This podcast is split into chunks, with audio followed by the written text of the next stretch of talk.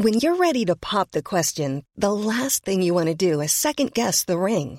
At Bluenile.com, you can design a one of a kind ring with the ease and convenience of shopping online. Choose your diamond and setting. When you find the one, you'll get it delivered right to your door. Go to Bluenile.com and use promo code LISTEN to get $50 off your purchase of $500 or more. That's code LISTEN at Bluenile.com for $50 off your purchase. Bluenile.com code LISTEN. There's never been a faster or easier way to start your weight loss journey than with PlushCare. PlushCare accepts most insurance plans and gives you online access to board-certified physicians who can prescribe FDA-approved weight loss medications like Wigovi and Zepbound for those who qualify. Take charge of your health and speak with a board-certified physician about a weight loss plan that's right for you. Get started today at plushcare.com slash weight loss. That's plushcare.com slash weight loss. plushcare.com slash weight loss. Mesdames, Messieurs, le retour du 96.9. Le retour du 96.9. Les salles des nouvelles. Actualité, politique, entrevues, faits divers. Du junk et de la pourriture en masse. Tu veux du sale Tu veux du sale Elle veut du sale Tout le monde veut du sale, sale, sale. L'actualité décomplexée. Les salles des nouvelles.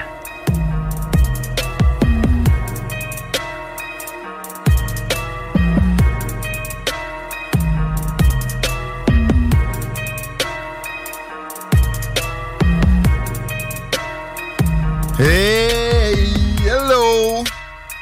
Bon petit jeudi, bienvenue dans les salles des nouvelles 15h05 avec Chico Desroses. Salut! Guillaume Raté-Côté. Plein de beaux invités. Non, on fera pas la nomenclature parce qu'il y en a trop. Puis le show va y aller au quart de tour. Fait que euh, on va accueillir la première dans quelques secondes. Juste le temps de saluer Mariem qu'on entend là, dans le certains jingles à la station. Puis elle dit pas besoin de pilule, tu sais, ça lève, c'est JND. On a encore eu des, des augmentations substantielles de statistiques. Mais le pas besoin de pilule, bon, c'est moi qui l'avais scripté celle-là. Je suis plus d'accord. Pourquoi? Mon père s'en va au, Mex- au Mexique, c'est en vente libre, le Viagra, là. Oui. Faut pas que j'oublie d'y en demander. Ça, ça Je suis pas sûr que ça se... Je n'avais ramené la dernière fois que je suis allé. Ma blonde m'en parle encore. Mais euh, c'est quoi, ça a augmenté ta performance globale au-delà de ton ok? euh, ben, tu sais aussi, mettons, là, tu vires une brosse. Oui, Ça, ça réduit ta performance. je le sais. Tu comprends? Oh oui, je le sais. Mais là, tu peux contrebalancer avec une pilule bleue. Wow. Même. même, euh, je- non, je n'aimerais pas un commanditaire. mais, à- soirée à l'hôtel, là, tu sais. Brosse. Tu sais. En tout cas, euh, bleu. Oui. Tu sais, des bleus. Ben, écoute, Pilule bleue, quasiment le goût de te dire de m'en prêter une. J'ai pas. C'est pas donné. Là, j'étais tout gêné au Walmart, au Mexique, puis là, j'en parle à la radio. T'étais gêné de, de demander du Viagra? Ouais. Tu sais, c'est pas, pas d'un rangé, faut quand même tailler au comptoir. Ben, à quelque part, quelqu'un qui va chercher du Viagra, là, euh, moi, je trouve que ça a un certain niveau de fierté. C'est- une que tu te mets, normalement. Mais aussi, tu sais, y a-tu vraiment du monde dans la trentaine qui y a, tu sais, ils ont pas de, ils ont pas d'érection? Plus que jamais. Ouais, là, c'était sa pénote en permanence. Non, je te parle pas de ça. La désensibilisation face à la pornographie, ça crée beaucoup de problèmes chez nos jeunes. Ouais, C'est qu'on a peut-être une piste de solution là. là. c'est rien que ça. Bah, tu sais, au lieu de la pilule, moi, je te dirais slack la porn. mais- Faudrait se laquer aussi sur la Troisième Guerre mondiale, s'il vous plaît, parce que, ben, en fait, euh, on l'alimente comme des capotés et je ne veux pas. Opposons-nous à une escalade vers là. C'est un scénario tellement classique qu'on vit là. On va leur envoyer euh, des conseillers militaires, là.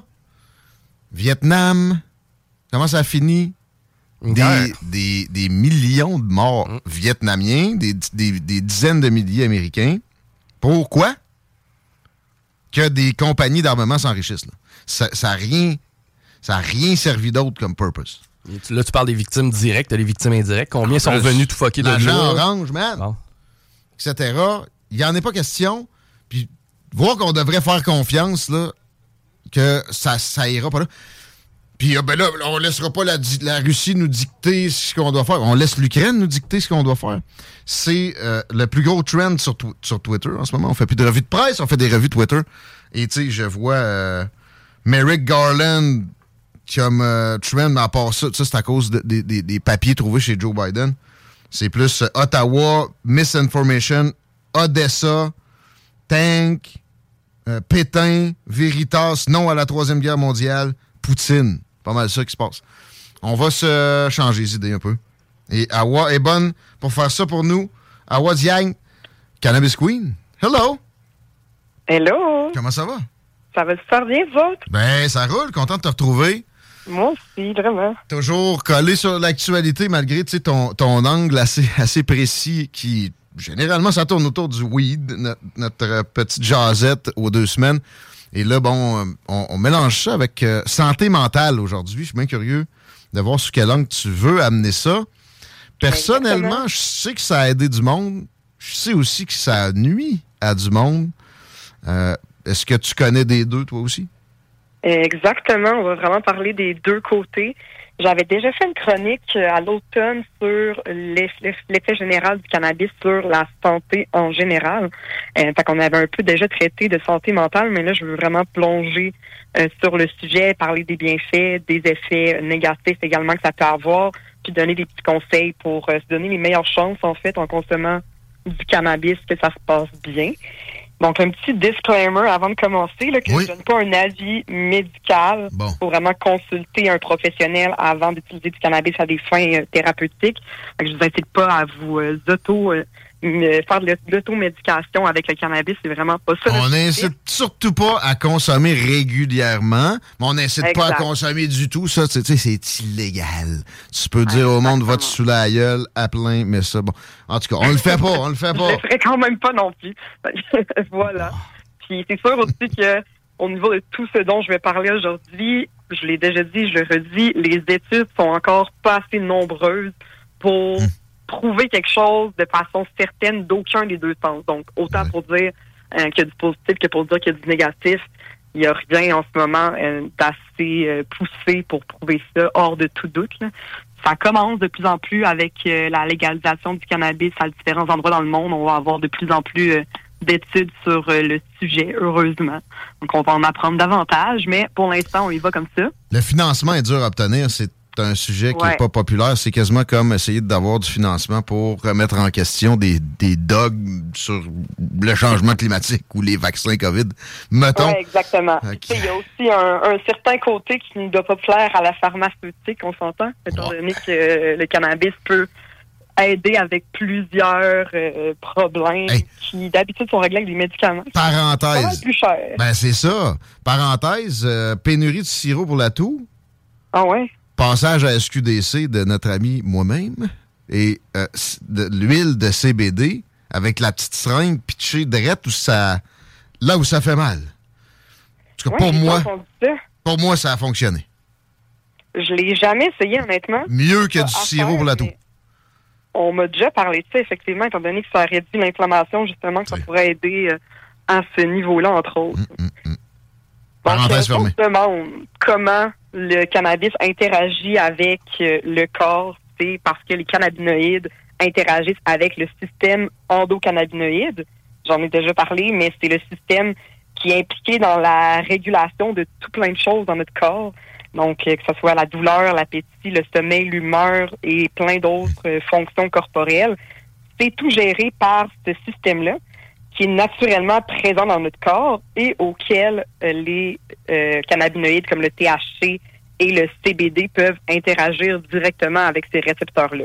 C'est comme si notre corps était déjà prédisposé à recevoir euh, ce genre de choses, comme il y en a ben, naturellement dans son système. Ça, ça, on ne sait pas exactement ça fait combien de millénaires que la marijuana est utilisée? Il y a beaucoup de théories là-dessus, mais si, si, on regarde ça sous cet angle-là, ça semble plus vieux que jeune. Exactement, effectivement. Qui, justement, il y a de plus en plus de preuves scientifiques pour montrer différentes utilisations possibles du cannabis pour traiter des troubles. Euh, là, je parle ici de troubles comme la dépression, l'anxiété, les PTSD. C'est très populaire euh, au sein des vétérans des forces armées canadiennes, par exemple. On en a parlé avec euh, LP il y a quelques semaines. Euh, mais c'est l'une des utilisations très populaires pour le cannabis parce que les composants actifs ont des propriétés anti-inflammatoires et analgésiques, ce qui peut aider à soulager des symptômes de ces troubles-là. Même chose pour euh, différents autres troubles comme euh, les troubles de l'humeur, la schizophrénie, bipolarité, TDAH, et j'en passe. Il y en a vraiment une longue liste. D'ailleurs, même sur le site de Santé Canada, vous avez accès à Hein? différentes pathologies qui peuvent être traitées avec euh, du cannabis. Pardon, voyons donc. Ouais. C'est super intéressant à les lire, euh, effectivement. La seule bonne possibilité amenée par le gouvernement Trudeau en sept ans. Quand même, on va leur donner. Exactement. Et certains cannabinoïdes, comme le CBD, eux, ont euh, des propriétés anxiolytiques qui peuvent aider à réduire l'anxiété. Ah bon? Pourtant, hein? Pourtant. Ouais, Hein? c'est dur euh, à croire pour certains, effectivement. Ça dépend vraiment de l'expérience que vous avez eue avec le cannabis. un bad trip, c'est beaucoup de l'anxiété, finalement, qui se produit à la, à la consommation. On a tout vu, tout, tout le monde a au moins vu quelqu'un en, en péter un dans notre face, dans notre parcours, si c'est pas nous-mêmes. Puis moi, personnellement, ça dépend des sortes. Ça peut me donner de l'anxiété un peu, que je suis capable de juguler parce que, tu sais, une fois reconnu, le, le- le gros du chemin est fait pour la, la remettre à sa place, là. Effectivement. Mais, OK, ah bon, ça, ça ben, c'est sûr que c'est ça, ça dépend. Tu vas être d'accord avec moi, ça dépend des sortes. C'est ça? Ben oui, j'y arrive euh, effectivement dans quelques instants. Je vais parler plus des sortes, qu'est-ce que ça peut changer sur les effets du cannabis, mais effectivement, un euh, cannabis haut en THC va avoir plus d'impact négatif, peut avoir plus d'impact négatif qu'un cannabis élevé en CBD, par exemple. Le CBD va vraiment euh, plus aider pour réduire l'anxiété, entre autres. Ça peut également aider pour réduire des effets secondaires, ça c'est intéressant, de certains médicaments comme des antidépresseurs, anxiolytiques et antipsychotiques. Que ça, euh, ça peut euh, vous aider avec les effets de ces médicaments-là. Et également aider avec euh, la qualité du sommeil et réduire tous les troubles du sommeil en général. Il y a aussi plein d'autres bienfaits potentiels comme la régulation des troubles d'appétit, l'aide à la concentration. Moi, je l'ai souvent dit, mais j'utilise beaucoup du cannabis quand je travaille euh, de jour pour ma concentration. Je sais exactement quelle sorte de cannabis utiliser pour m'aider avec ça. Fait que c'est sûr que c'est pas un j'essaye de me défoncer au maximum. Un gros Ça. indica à 30% euh, que tu gardes ta pof, c'est pas pour le matin. C'est exactement ça. Même chose pour les douleurs chroniques. Fait que je dirais que ça part beaucoup de la connaissance que vous avez du cannabis parce que souvent, les gens qui ont eu des mauvaises expériences avec le cannabis, ça va être lié à une mauvaise connaissance puis au fait que pour eux, ils ont consommé du cannabis, point, mais on peut pas mettre tout le cannabis dans le même bateau. C'est vraiment pas euh, la même chose. On compare un peu trop ça à l'alcool, souvent, pour euh, ce côté-là, en se disant, bon, ben, tu sais que je bois de la bière euh, ou du vin ou un spiritueux, sensiblement, ben, si j'en bois telle quantité, ça va me faire tel effet. C'est sensiblement les mêmes effets entre ces différents types d'alcool-là, mais c'est vraiment pas le même principe au niveau du cannabis. Donc, une certaine sorte de cannabis peut avoir complètement un effet différent qu'une autre. C'est vraiment important de s'informer là-dessus parce qu'on peut pas y aller euh, au hasard euh, pour ça, c'est certain. Maintenant, on va passer au côté des risques liés à l'utilisation excessive du cannabis. Comme toute chose dans la vie, il y a des risques liés à la consommation de cannabis. Donc, c'est vraiment important de les comprendre, les connaître puis les reconnaître surtout. Il y en a également pour la santé mentale directement, donc euh, par exemple la schizophrénie, surtout pour des gens euh, qui consomment à un bas âge, particulièrement les études ciblent l'âge de 16 ans comme étant un, un âge euh, où c'est un point culminant, je dirais. Fait que si on consomme trop jeune, ça peut avoir un impact direct sur la santé mentale plus tard euh, dans sa vie. Même chose sur la quantité de cannabis consommé. Donc, plus on va en consommer des grandes quantités régulièrement tous les jours, ça peut aussi euh, amener plus de, de- d'effets négatifs reliés à ça. Fait que c'est vraiment important de suivre les recommandations puis d'y aller avec modération parce que c'est là que ça peut déraper. Souvent, on va parler de schizophrénie, ce genre de troubles, ça fait peur, mais les études qui existent en ce moment par rapport à ça parlent surtout de gens qui étaient déjà prédisposés. Non, moi, Ah, j'ai, moi, j'ai, moi, j'ai vu une publicité, là. Le gars, il fume une puff, puis il se lève, puis il poignarde son bon ami, comme ça, de, ouais, loup. c'est pas de même que ça, ça se passe, là. Il n'y avait jamais eu de, d'hallucination, là. C'est la puff qui, qui était trop. C'est ça. ben, tu sais, on a été vraiment exposé à ce genre de publicité, malheureusement, avec toute la prohibition du cannabis. On a fait une guerre à ça en essayant de faire peur aux gens. Fait que c'est un peu tout ça qu'il faut déconstruire. Oui, il y a des risques, mais c'est de comprendre à quel niveau il y a un risque. C'est pas aussi élevé qu'on souhaiterait nous le faire croire des fois.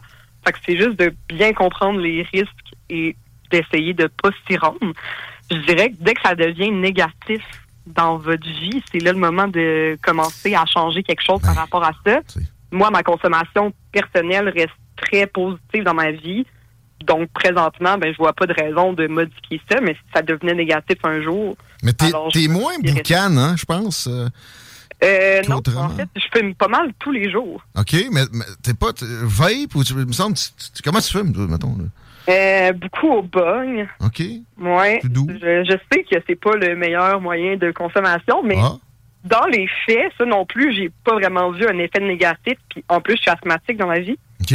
Puis mon asthme a même diminué depuis les années où je consomme du cannabis. Fait que je vois pas vraiment. Énormément de mythes autour, oui, autour du cannabis, là, puis de, de, de, de, ce que ça peut provoquer, mais de l'asthme en soi aussi. que- effectivement, effectivement. Puis justement, par rapport au cannabis, il y a aussi des études qui prouvent euh, que ça pourrait avoir un effet bénéfique sur le système respiratoire. Fait que c'est très controversé, ça aussi. C'est pour ça que je te dis, rendu là, moi, je choisis vraiment de me fier sur mon expérience. Quand je vois du négatif, modifier les choses. Jusque-là, tout se passe bien. Alors, je continue dans ce sens-là. Effectivement. C'est ça, tu l'as dit. On a des récepteurs. Fait que ça dépend des gens. Il y a bien du monde pour qui tous les jours, ce serait extrêmement nocif, ça les rendrait veg. C'est certainement pas ton cas. On connaît toutes tes, tes activités, notamment avec Can Empire, un business spécialisé dans des, des à côté. Cannabinoïdes, non pas cannabinoïdes, mais euh, des à côté. Pour les consommateurs de cannabis. Donc, comme. Merci de m'aider. Qu'est-ce qui se passe de bon avec Can Empire? Écoute, on est euh, en plein dans notre poursuite encore. Là. Je voulais en glisser un mot avant les fêtes euh, dans l'une de mes chroniques, Ah ouais. mais euh, vraiment, à ce niveau-là, on attend des nouvelles dans les prochains temps. On a fait nos interrogatoires OK, parce que en c'est ça. en fin novembre. À fin novembre, je pense que vous êtes Ouais. allé au palais de justice, genre entre Noël, jour de l'an. Je me trompe-tu? Euh, pensais que c'était fermé, Juste, juste avant, dans le fond, euh, c'était vraiment fin novembre, le 29, je crois. Puis on a pu, euh, on était avec l'avocate du gouvernement en fait, puis on a vraiment fait l'interrogatoire de plusieurs heures. Ça a duré cinq heures au total. On a expliqué notre histoire de A à Z, répondre à des questions. Euh, puis là, on attend des nouvelles euh, donc euh, du gouvernement pour la suite des choses. Je vais vous tenir au courant, ça c'est sûr, dès qu'on a du développement là-dessus. Please do. Prends soin de toi. On va sur le site internet de Can Empire pour regarder de- les beaux produits qui s'y trouvent, que, que vous avez en stock. Oui, également aussi des articles parce que justement sur le sujet de la santé mentale et santé en général avec le cannabis, on a fait des articles là-dessus. On a fait des articles sur euh, des trucs pour euh, débuzzer en cas de malbuzz, comme on en a parlé un peu plus tôt. Bad Et puis on parle aussi des terpènes puis de tout ce que ça peut changer chaque strain de cannabis sur euh, la santé mentale entre autres et les effets en général. Fait que si vous voulez de tout plein d'éducation là-dessus, on peut se rendre sur notre site web canempire.ca, C-A-N-E-M-P-I-R-E.ca. Excellent. Merci, Awa. Salut! Awa Diag, mesdames, messieurs. Fumer à tous les jours, moi, Chico, Oui. ça me rend vache. Ben, je, je, je fume pas tous les jours. Je- je- J'essaie de concentrer ma consommation de cannabis durant les week-ends. Puis peu importe la sorte, là. mais quoi que, tu sais, mettons, juste au CBD, je pense que je pourrais, mais je vois pas mon intérêt. Ouais. Le- mon, mon goût, j'ai aimé ça longtemps, vraiment fumer un joint. là. Moi, c'est la partie qui m'écœure le plus. Ben moi, je suis tanné. C'est ça. Moi, si j'étais capable d'avoir le même buzz, là, dans le fond, dans le fond de, de me sentir, de trouver tout un peu plus drôle, puis un peu plus beau, puis d'avoir super faim. là. Si j'étais capable d'avoir ça, ne serait-ce par une pilule, là, je- ça. là. Mais il faut toujours essayer de décloisonner sa pensée puis de pas être framed up. On est framed up dans notre façon de penser de tellement d'angles différents sans, sans jamais le réanalyser. Tu sais, sur l'asthme, c'est très intéressant ce qu'elle a dit. Ça réduit mon asthme. Ouais, c'est pas scientifique, non, non, non. C'est pas la première fois que j'entends ça non plus. Puis scientifique, c'est pas exempt de. Ne- non seulement euh, ça l'est pas, mais le financement est, est rempli de politique pour les choix de où on va, on va mettre les deniers publics dans, dans ce genre-là. Alors, euh, ouais, faisons attention. Puis, tu sais, pour la santé mentale, moi, tu vois, mon frame-up, c'était c'est- ça a plus d'effets négatifs, le weed, que de positifs. Elle me fait réfléchir. là. En, me rappelant M. Lebel, qu'on a reçu ici, Voilà.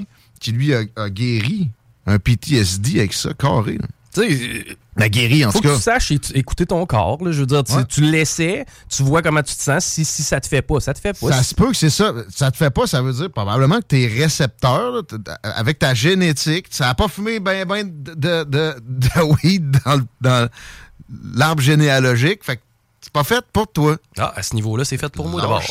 Mais- bon, mais si ça te fait du bien. Mais tu sais, on prend, prend l'exemple de l'asthme. Personnellement, moi, j'en ai souffert quand j'étais plus jeune et il est venu une période dans ma vie où ça a recommencé. Je te dirais milieu vingtaine, fin Ouais. vingtaine.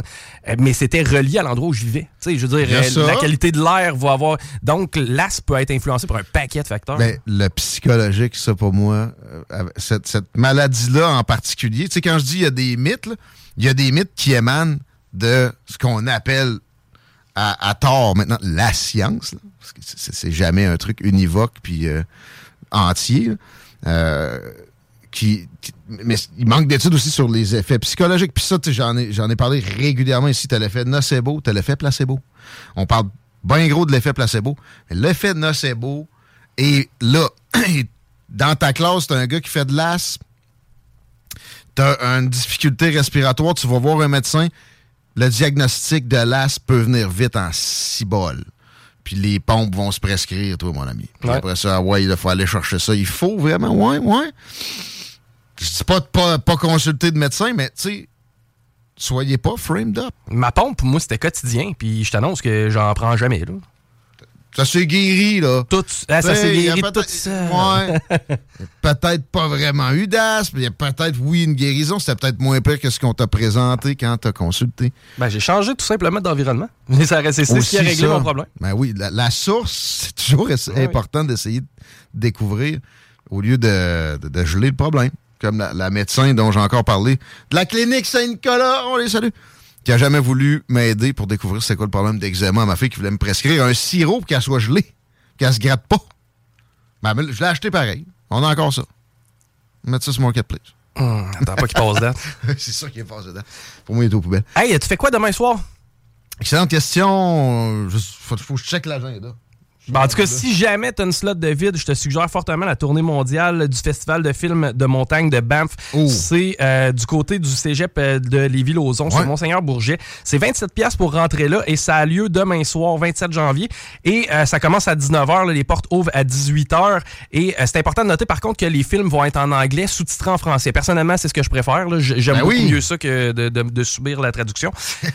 et euh, C'est bien dit. donc, Subir. on nous promet une soirée inspirante et riche en émotions. Euh, c'est pas compliqué, c'est euh, vraiment des euh, courts métrages. Il y a des courts métrages, il y a des trucs un peu plus longs. On se promène, c'est la vie de montagne, c'est vraiment trippant. Je vous encourage fortement à aller faire un tour si vous connaissez pas ça. Et le site web est super facile à trouver. C'est 27 euh, la soirée pour demain.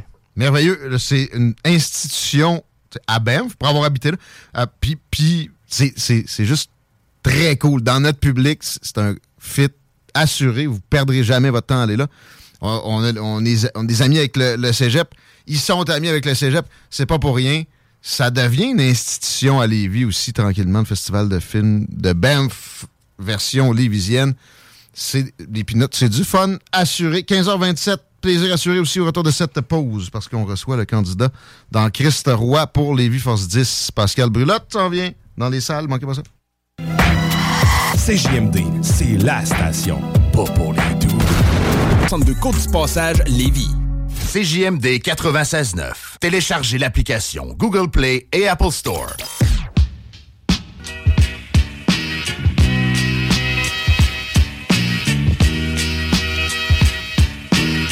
903-5969 pour les textos. Merci de nous écrire, on lit tout. Inquiétez-vous pas. La page Facebook du show aussi, là, pour ça, les pages personnelles à moi Chico. On les prend, les messages, peu importe. Météo, la tempête est finie. Moins 6 présentement sur Lévis. Sympathique à plein. Petite neige bucolique. Ça va demeurer comme ça au cours des prochaines heures. La nuit, même exemple de euh, neige. Demain, c'est moins 9, majoritairement ensoleillé. 8 heures d'ensoleillement. Pour euh, peut-être un centimètre de neige au bout de tout ça. Les nuages se ramènent pour la fin de semaine. Et euh, plus de chaleur, là, je vois 0 degré samedi, pour que l'hiver le plus sympathique en termes de température que moi j'ai jamais connu de ma vie se poursuive. Chico, la circulation? Les gens furent responsables et ceux qui pouvaient utiliser le télétravail l'ont fait et euh, ça se voit d'ailleurs dans la circulation actuellement. Le seul secteur où il y a un léger ralentissement, c'est sur de la capitale, les deux directions et c'est à la hauteur de Pierre-Bertrand. École fermée plus télétravail égale très peu de trafic. On va parler de transport au cours des prochaines minutes, assurément, parce que Pascal Brulotte, candidat pour les vies Force 10 dans Christ Roy, est avec nous autres en studio. Bonjour Pascal. Salut Guillaume. Content de te retrouver. Ben oui, c'est le fun. On s'est parlé dans d'autres euh, angles euh, quand tu étais au patro. Re-bienvenue à la radio de Lévis. Félicitations pour la candidature. Merci beaucoup. Comme on fait toujours avec une candidature politique, on commence avec le parcours et, bon, tu sais, CV, études. Aussi le pourquoi de se lancer en politique, puis spécifiquement pour le parti en question. Alors, on remonte à... T'es un, gars de Lévis, es-tu natif? Oh oui, absolument. Je suis un gars de, de Lauson dans le temps, OK. avant Infusion. Fait que, Comme ouais, la mère. Un gars de Lauson, un gars du chemin des forts. OK. Ah bon. Des, des racines euh, ici. Des brûlottes, il y en a, y en a deux, trois aussi dans le coin. on, on comprend. Euh, après ça, bon, l'école ici, tout ça. Le parcours, t'as étudié en quoi? euh, à l'université? Ouais, ben en fait, moi j'ai un parcours un peu atypique. Là. Euh, bon, j'ai fait mes études à Pointe-Lévis. Euh, après ça, j'ai fait un tour au cégep, euh, Lévis-Lauzon. Euh, j'ai fait des études. Après ça, je me suis exilé pendant un certain temps. J'ai fait mes études là, euh, en éducation spécialisée euh, au cégep de la Pocatière. Ah bon? Pour revenir à Lévis, où là, j'ai commencé ma carrière à l'Office municipal d'habitation. OK. Euh, en 98, là, si ma mémoire est bonne. Ah bon? On n'aime pas ça de parler trop de dates, hein, ça ne nous rajeunit pas. Ouais, fait que, obligé. 98, euh, à l'office municipal. Donc là, j'intervenais vraiment là, au niveau du logement social. Puis j'ai été là euh, 10-11 ans. OK. Euh, Avec François Robert, quoi? euh, ben, à la fin. À la La- fin. la- vraiment, la dernière année avec François. Euh, moi, le directeur général avec, qui m'a accompagné pendant le plus longtemps, c'était Daniel Dussault à ce moment-là. Euh, ensuite, écoute, on s'est exilé, moi et ma famille, un an et demi. On est allé dans le Grand Nord québécois, Hein? on- ouais, à Salouette. Euh, là, c'est vraiment là, mon, euh, mon bout intervenant là, qui, qui a, qui a pris le dessus. Il y avait cette, cette belle opportunité-là d'aller participer à la relance des programmes de réadaptation pour les jeunes dans le Grand Nord québécois. Fait qu'on connaît ça ici, les centres jeunesse. Ouais. Ben, c'est la même affaire, mais dans le Grand Nord québécois. Fait qu'on est resté là un an et demi. Euh, fait que moi, ma blonde, les trois enfants. Puis euh, au bout de cette année et demie-là, on est revenu. Euh, où là, j'ai commencé ma carrière là, au Patro de Lévis. D'accord, on voit. Et là, euh, après le patro, tu, tu me l'expliquais un peu hors d'onde tout à l'heure. C'est pour ça que je t'avais vu à, je pense, à LCN. Radio Cannes. À Radio Cannes. Ouais. Tes dernières activités avant de te lancer en politique, c'était quoi déjà? Ben, en fait, je suis encore à l'emploi. Je suis Ben toujours oui. là, euh, évidemment, là, comme directeur général à la Coop Edgar, qui est un obligé de cabinet démissionner pour faire de la politique. Ah, ben non. Une petite campagne. Alors, euh, qui, euh, le cabinet- Coop Edgar, qui est un cabinet de traduction. Donc, euh, puis ce qui est de particularité, c'est que c'est une coop de travailleurs. Donc, l'année passée, puis c'est pour ça qu'on a fait un peu les manchettes, il y a eu une grosse transaction qui a fait passer le Inc. à la coop de travailleurs. Donc, c'est tous les employés, finalement, euh, presque 80 à ce moment-là, là, qui ont... euh, Pris qui ont- possession de la Ouais, business, exactement, finalement. exactement. 80 employés, OK? Ouais. C'est- gros, là. C'est un bon cabinet, oui. C'est pour ça que ça, ça fait du bruit. Et euh, après ça, bon, comment ça, ça s'est passé? L'approche, qui, euh, qui a appelé qui pour la, la, la partielle? euh, Ouais, c'était une bonne question. Quel moment? Pourquoi Lévis Force 10? En fait, faut comprendre d'abord avant tout que mes racines, on le disait tantôt, mes, mes racines sont profondes à Lévis. Pas de Puis, euh, mon passage à l'Office municipal d'habitation, puis mon passage au Patrouille Lévis m'ont toujours permis de m'impliquer au-delà de mon rôle principal. Fait que j'ai un gars qui a toujours été bien impliqué dans la communauté. Et là, il me manquait ce bout-là. À, à- à la Coop Edgar, parce que là, je, je gérais un cabinet. T'es plus euh, dans l'implication sociale autant que euh, Exactement. au- par le passé. OK? Exa- Et ça, ça me manquait énormément. Ça, c'est vraiment un bout, là, qu'il y avait un vide. Et puis, ça faisait quand même un bout de temps là, que je pensais à la politique. Puis, la politique, c'est le timing aussi. Il faut qu'il y ait une fenêtre d'opportunité. Euh, j'avais j'avais trois enfants. Bon, le mon budget est rendu à 19 ans, puis j'avais un deal, moi. Ma blonde savait que j'avais de l'intérêt. Mais on, Ah avait bon? un, on avait un deal C'était ensemble. préparé, ça. Oh, là. ouais. Ta, stratégie euh, 101, ça commence là. Ça commence avec la famille. Ben oui, OK. Alors là, euh, évidemment, mes enfants grandissant, ça me libérait un peu de temps. Mon plus jeune a 19 ans. maintenant. s'occupe de ses affaires. Il fait ses affaires, Mhm. puis c'est moi, faut qu'il demande de passer du temps avec lui. ouais. fait que ça, me, ça me laissait du temps. Et, et là, toute sa ligne, les axes de sa ligne, il y a, euh, j'ai plus de temps, j'ai un manque à ce niveau-là, j'ai le goût de me réimpliquer de façon plus active à Lévis, et je vois cette fenêtre d'opportunité-là. J'avais pensé là, à la campagne à un certain moment donné, là, euh, en 2021, lors de la campagne, lors des élections générales. OK. Mais mon, mon défi professionnel venait de commencer, Ouais. j'avais pas le temps, c'était impossible. Puis c'était un peu, mettons, euh, chien, c'est pas un nouvel employeur de tout de suite en commençant. Ça se pouvait pas, là. Ça se pouvait pas. Ça se pouvait pas. Fait que je m'étais dit, bon, dans quatre ans. On verra dans quatre ans. Et puis, euh, et là, il y a l'opportunité qui s'est présentée là. hein, on sait, on le sait tous maintenant, là. euh, André Conditrom a Ouais. dû quitter pour. Changement de, de législation pointu qui, qui elle venait d'arriver. Exact. Triste un peu pour elle. Ben oui. Mais bon, on n'est pas inquiet non plus pour la suite des choses. Alors, là, l'appel, c'est qui? C'est qui, qui? a appelé qui? Bon, moi, moi, j'ai manifesté mon intérêt euh, auprès de certaines personnes. Puis, euh, j'ai pris connaissance aussi du processus. Parce qu'il y a quand même un processus là, pour entrer. Là, tu fais, ça Ben, Y avait-tu une investiture formelle? Comment ça se passe à Lévis Force 10 pour ça? En fait, c'est euh, tu déposes ta candidature, puis il y a un comité de sélection que tu dois rencontrer. euh, et là, tu passes des entrevues. Puis après ça, ce comité de sélection-là a comme mandat de remettre des recommandations au chef de Lévis Force 10, qui est notre maire, hein, Ok. Gilles Laulier. Ouais, ouais. Et puis là, il y a une décision qui se prend à ce niveau-là. Fait que c'est un processus qui a duré quand même quelques semaines. Et là, ben, j'ai eu le, le- le bonheur d'avoir une réponse positive. là. donc, euh, j'ai été choisi là, pour être le, le candidat à Christophe. Pas trop compliqué. Parfait. Parlons politique, si tu veux bien. Et on commence avec des affaires municipales plus, plus larges. Tu auras à voter sur d'autres choses que juste Christ Roy où, où tu te présentes. Et, et c'est un phénomène qui est à la grandeur de la ville. Les grues poussent comme des champignons là, pour dire, bon, il y a du développement énorme en termes d'habitation. Il y a un peu de commercial là-dedans, mais des tours d'habitation à Lévis, ça, ça pop. C'est difficile à suivre même. J'essaye fortement ici à la station, puis j'en j'en apprends quasiment tous les jours où je tombe des nues. Je sais pas que c'est une mauvaise chose, mais il y en a qui peut-être peuvent, peuvent percevoir ça comme débridé, parce que c'est vraiment arrivé très rapidement. Dans la dernière Ouais. année, là, c'est assez incroyable. Comment tu, tu réagis à- à- à- quand on présente ça plus négativement? Euh, Est-ce que c'est trop? Est-ce qu'à un moment donné, il va falloir se laquer un coup que tous les permis déjà octroyés seront menés à bien? Je sais pas. Parle-nous du développement, s'il te plaît, pour euh, Lévi. En fait, le développement, ça me passionne autant que l'être humain. Ce qui est important, c'est que les deux se, se marient bien. C'est difficile pour une ville comme Lévis, qui est en plein essor, qui est numéro un dans un paquet de choses, euh, de stopper l'intérêt. Donc, il y a du monde. Puis, je vous dis, là, dans le porte-à-porte actuellement, puis hier particulièrement, j'ai rencontré des gens qui venaient de l'Ontario, j'ai rencontré des gens qui venaient euh, de, de partout. On de- est, on est de l'Alberta du Ouais. Québec. Lévis, là. C'est incroyable. ça- Ça, descend de Montréal, ça descend. Puis c'est drôle parce qu'on a l'impression des fois qu'on vide les régions, mais c'est pas ça. C'est pas nous autres à penser à ça non plus. Non, mais, mais je réalise que c'est pas ça. Bref, Alors, tout ça pour dire que c'est de partout. on est une ville très attractive. Ça prend du- de l'espace pour accueillir ces gens-là. Puis, euh, il y, a des choix. S'il y a des taux qui montent, c'est parce qu'il y a des besoins qui sont présents. Il n'y a aucun promoteur là, qui prendrait le risque de monter une tour si euh, il pensait que ça se remplirait pas. Surtout avec des, des grosseurs. dont quand ça commande une grue de cette hauteur-là que tu vois de l'autre bord du pont, là, C'est incroyable. Ça te prend une étude de marché qui a de l'allure, c'est sûr. Absolument. Puis dans Christophe Ouais. je pense qu'on a huit. OK, OK. Euh, sais, juste dans le secteur ici, là, autour du centre de Grue congrès. déjà mis en place. Il y en a d'autres qui s'en viennent en plus. Je pense qu'à Lévis, on a une douzaine actuellement. Ouais, quelque chose comme ça. Fait que si vous me demandez comment, comment je, c'est quoi la position sur le développement, moi j'embrasse ce développement-là dans la mesure où on est capable, puis je pense que c'est ça le défi que nous avons à la ville, c'est de suivre ce développement-là, puis que les infrastructures, puis les services, la- notre qualité de vie là, qui est tellement bonne à Lévis, ben faut que ça continue. Là. Pour ce qui est de la hauteur, ça, ça fatigue du monde. J'ai jamais trop compris pourquoi. Là.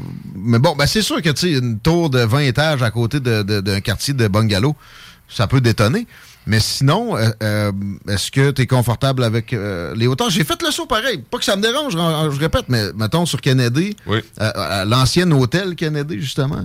Oui. Ça, euh, c'est une, bonne hauteur. là. Tu es confortable avec euh, ce, qui, ce qui est permis actuellement? Ben actuellement, dans la mesure où ça respecte la réglementation que nous avons, je pense qu'il faut être confortable avec ça. On est en transformation. c'est sûr que le changement, ça amène des discussions, ça amène des débats, ça amène du positionnement. C'est intéressant d'avoir ces échanges-là. Moi, personnellement, je trouve qu'un développement est sain dans la mesure où les services sont capables de suivre. Pour ce qui est de la hauteur, j'aurais de la difficulté à me positionner de façon précise, comprenez? Parce que je suis pas un urbaniste. Ben, même à ça, un urbaniste, à un moment donné, il faut être arbitraire un petit peu pour se fixer. Là. Ça. À Lévis, c'est quand même assez haut. Puis, euh, tu sais, oui, j'ai entendu dans certaines villes où ça a pu être problématique. Je pense à, la Défense à Paris. Il n'y a jamais personne qui va là. Puis il y a d'autres places où ça, a pu tuer le centre-ville, mais au pire, ça se déplace un peu. Puis c'est rarement vide des tours comme ça. Oui, ça, ça densifie aussi nos centres-villes ça amène les gens. Tantôt, on, ça me permet, puis là, je, dévie rapidement, mais tu sais, on, veut du transport en commun qui est efficace, qui est efficient. On veut qu'il y ait du monde dans nos autobus. Ben, ça prend de la densification pour être capable quand même d'avoir du transport comme ça, du transport collectif qui, qui est intéressant. Fait que cette densification-là nous permet aussi de faire suivre des services. La ferme Chappet, je suis fatiguant avec ça depuis que j'ai un micro. Parce que moi, perso, comme elle est là, j'aime ça parce qu'il n'y a jamais personne. Je vais promener mon chien. Il y a des policiers qui m'ont dit que c'était correct d'y aller. Il y a une pancarte qui a l'air à peut-être indiquer autrement. Mais, mais, mais pour vrai, je pense que ça devrait être démocratisé. C'est un des plus beaux spots qu'il y a à Lévis. Et là, c'est complexe. Le fédéral euh, a le haut du pavé dans ça. Mais euh, est-ce dans Christ Roy? Je pense que non. Non, c'est pas dans Christ Mais y a-tu moyen que tu, euh, tu contribues? À ce qu'il se passe quelque chose? C'est gênant, pareil, quand tu te pointes là. Des bâtiments à l'abandon. Euh, puis, puis, oui, le, gaspillage du potentiel. Je pense pas que tu voudrais, faire des condos, là, mais tu sais, hein, pour redonner aux citoyens, y a-tu moyen que. Tu prends un engagement à regarder ça de plus près éventuellement si t'es élu? Ben, l'engagement que je peux prendre, c'est de m'y intéresser davantage. Ça, c'est clair. Je peux pas me positionner actuellement sur ce qui se passe à la ferme Chappelle. Je, je possède pas du tout le dossier. Il y a beaucoup de fédérales. Il faut, faut époquer. Là. Ben, exactement. C'est drôle, hein, parce qu'on l'a vu, nous autres, depuis qu'on est tout petit à Lévis, la ferme Chappelle. Moi, je me mm. rappelle, j'avais... C'est anecdote. Quand on passait par là, moi, je pensais que c'était le chemin pour aller aux États-Unis à cause de l'espèce de pancarte fédérale. J'avais comme cette espèce de... avec Kennedy dans la tête. C'était bizarre, c'était bizarre un peu. Mais là, aujourd'hui, on sait ce qui se passe là davantage, mais je peux pas me positionner actuellement. Mais j'ai de l'intérêt à savoir comment ça va se, développer, ça c'est certain. Parce que potentiel énorme, puis bon, il euh, n'y a pas de plaine d'Abraham à Lévis, s'il y a un spot pour, pour faire de quoi de ce genre-là. Des spectacles extérieurs aussi, éventuellement, la grosse vue sur le fleuve, la vue sur Québec, ça serait le fun qu'on avance. Pont Québec euh, aussi, euh, ton, ton, opinion là-dessus, ton degré de préoccupation? Est-ce que euh, on doit faire un coup d'éclat? Parce que, tu sais, c'est du traînage de savate d'un degré impressionnant avec ça. Puis je parle pas de la ville, c'est encore là le fédéral. Comme citoyen, moi, le pont Québec, je l'utilise à tous les jours. Mhm. Je me sens en sécurité quand même quand je vais sur le pont. On aimerait ça, c'est sûr qu'esthétiquement, qu'il y ait un effort qui soit fait. On aimerait ça qu'il soit entretenu davantage. Prolonger sa durée de vie, parce que la peinture du métal, si tu ne l'entretiens pas, Mais en même temps, il, il faut se rendre à l'évidence que c'est un pont qui vieillit. Puis c'est pour ça aussi que c'est important qu'on pense à différentes options. Et, évidemment, ben, tout le débat du troisième lien ou le quatrième, si on considère la traverse. Ou euh, peut-être le premier lien, si on check nos deux vieux ponts aussi. C'est ça. Donc, euh, je pense qu'il faut entretenir nos infrastructures existantes. Les, les, les paliers de gouvernement qui sont impliqués là-dedans doivent faire leur devoir. Mais nous, il faut continuer quand même à militer et à faire, euh, à faire ce qu'on fait pour euh, le déploiement d'un nouveau lien. Ça, c'est essentiel pour, euh, pour la ville. On continue dans le transport. Chico, tu as une face de, philosophe. Là. Tu, tu voulais renchérir sur le pont? Quoi? Ben, non, mais au niveau du transport, ça, se mixe bien avec là où j'aimerais aller. On, le voit, là, les grues, les tours qui poussent. C'est des citoyens qui vont s'établir à Lévis dans le proche. Tu sais, le centre-ville de Lévis va devenir quand même de plus en plus difficile à circuler. Tantôt, on parlait des autobus puis de la société de transport de Lévis. Qu'est-ce qui va venir en premier? comment on va mettre ça en branle? Parce que là, présentement, on en a parlé, la STL, c'est pas nécessairement super efficace. Ben là, on est en grève en plus. Et voilà, et c'est des gens qui n'auront pas le choix de s'acheter un véhicule puis de le parquer quelque part dans le centre-ville de Lévis avec ces tours-là. C'est vrai qu'il y a déjà le trafic sur Kennedy, hein, Pascal Brulotte, ça Ça a augmenté, on s'entend là-dessus. Oui, absolument. D'ailleurs, une des raisons pour lesquelles on veut le prolongement d'Étienne Dallaire, hein, c'est pour essayer de contourner ça. Il y a beaucoup de monde qui font le grand tour, hein, qui passent par Guillaume Couture, là, qui sortent. Puis là, ils remontent sur Kennedy. Fait que ça, ça jamme un peu le début de Kennedy. Fait que pour nous, le prolongement d'Étienne Dallaire est une des pistes de solution. Évidemment, il faut aussi continuer à investir. Hein, on parlait de Guillaume Couture. Il va y avoir beaucoup d'investissements dans les prochaines années pour le développement du transport en commun là. là. Un giga projet, là, de- des dizaines de millions de dollars. Oui, absolument. OK. Euh, les voies réservées, il y, aura Oui. de ça dans le gros projet? Oui. Mais moi, bon, j'ai une lubie. euh, euh, euh, le- à l'approche du pont de Québec, j'ai. Si tu le prends tous les jours, tu as remarqué la même chose. À l'heure du retour, Oui. les voies réservées créent du trafic. Puis là, c'est. C'est pas supposé. Le gros du trafic au retour, c'est de Québec vers Lévis. Il n'y a pas d'autobus. J'ai resté pris là des demi-heures, des 45 minutes. Jamais vu un autobus ou un autobus scolaire dans toute cette période-là. Est-ce qu'on pourrait. c'est- C'est-tu envisageable un jour de réévaluer ça, les voies réservées? On dirait que c'est comme euh, Saint-Évangile, euh, pas moyen de, de- de faire d'évaluation de programme.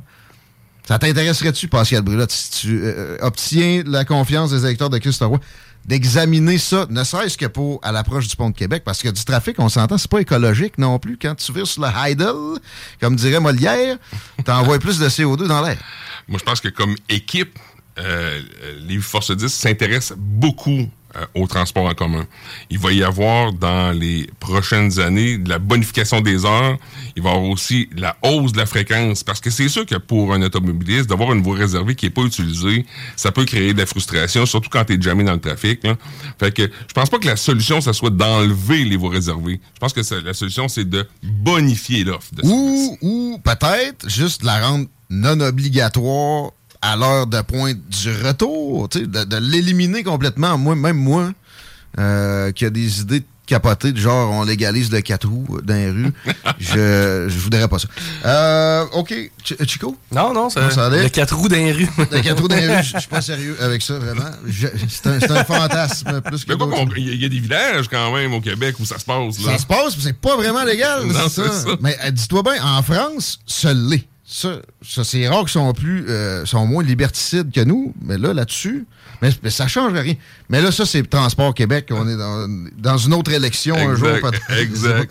Chris Leroy, Oui. spécifiquement, Oui. euh, ton adversaire Alexandre Fallu propose un parc euh, dans, le, dans le coin qui, si je comprends bien, mettrait en, en jeu le prolongement d'Étienne. Euh, euh, comment tu vois la création d'espaces verts dans, Oui. dans le quartier?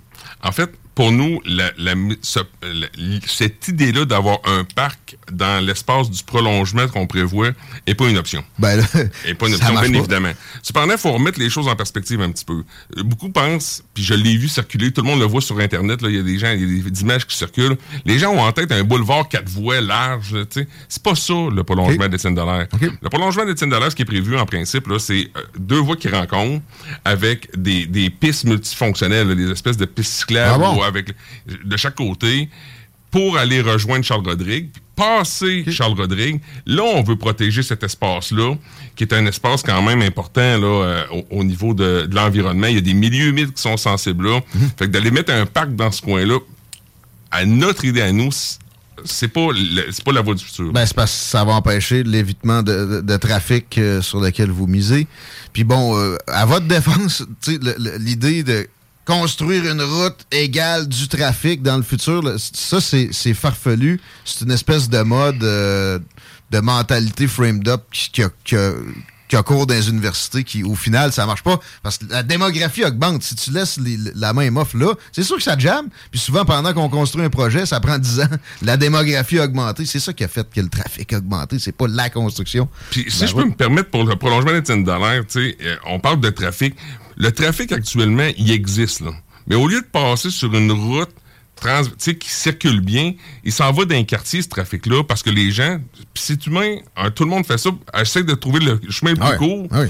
Ça s'en va, dans, ça. va dans, dans les petits quartiers, et là, il y a plein d'enfants dans Mais ces quartiers-là. idéalement, c'est ça. C'est pas l'idéal. C'est pas sécuritaire, Mais, On comprend les gens qui le font.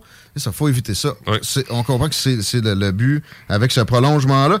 Sinon, dans, spécifiquement dans Christ Roy, euh, Adlib, tes, tes- Ouais. tes projets, tes visions? En fait, j'aimerais ça aussi qu'on qu'on revoie, moi, le parc Lamartine. Parce qu'on parle, on parle d'espace vert. Il y a un beau, il y a le parc des écarts qui est intéressant. Ouais. Mais ceux qui ont grandi dans le secteur Christorois ont utilisé le parc Lamartine beaucoup. On y était à ce moment-ci, je pense, qu'on On le rénove? qu'on le rénove, le parc Lamartine. C'est un parc qui est très utilisé. Ça se densifie. Il y a beaucoup de monde, hein, ça se développe beaucoup. Fait qu'il faut que nos espaces verts suivent. faut que nos parcs suivent pour les jeunes familles. Fait que ça, c'est un des projets là, que je trouve que- sur lesquels on, on doit miser. là. Très bien. Sinon, ta, ta satisfaction pour le réseau routier, euh, à part euh, le problème dont on parle depuis le début avec euh, le président Kennedy, as-tu d'autres ambitions spécifiques, des, des nouvelles routes ou euh, du pavage de plus, je sais pas, quoi Ben, que ce soit? tout- Il y a, il y a- il y a le pavage, on continue. Hey, la ville de Lévis investit 20 millions par année là, pour les trottoirs, les pa- le pavage, les chaînes de rue.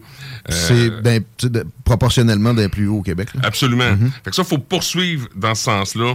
Il y a un trottoir quand même. On parle de sécurité sur les routes, là. Il y a un trottoir entre Kennedy puis Châteaubriand, derrière le Canadian Tower, là. Euh, Ouais. euh, tu sais, sur le prolongement d'Étienne Dallaire Ouais. qu'on va- Il y a un trottoir à bâtir là. Je pense que ça, c'est important qu'il soit fait. OK. Fait ça, on- je vais vraiment suivre ce dossier-là avec beaucoup d'attention. Et, euh, ben, c'est... Mais le gros morceau, c'est vraiment le prolongement d'Étienne Dallaire. Nous, on y croit, puis on va réaliser ça. Très bien.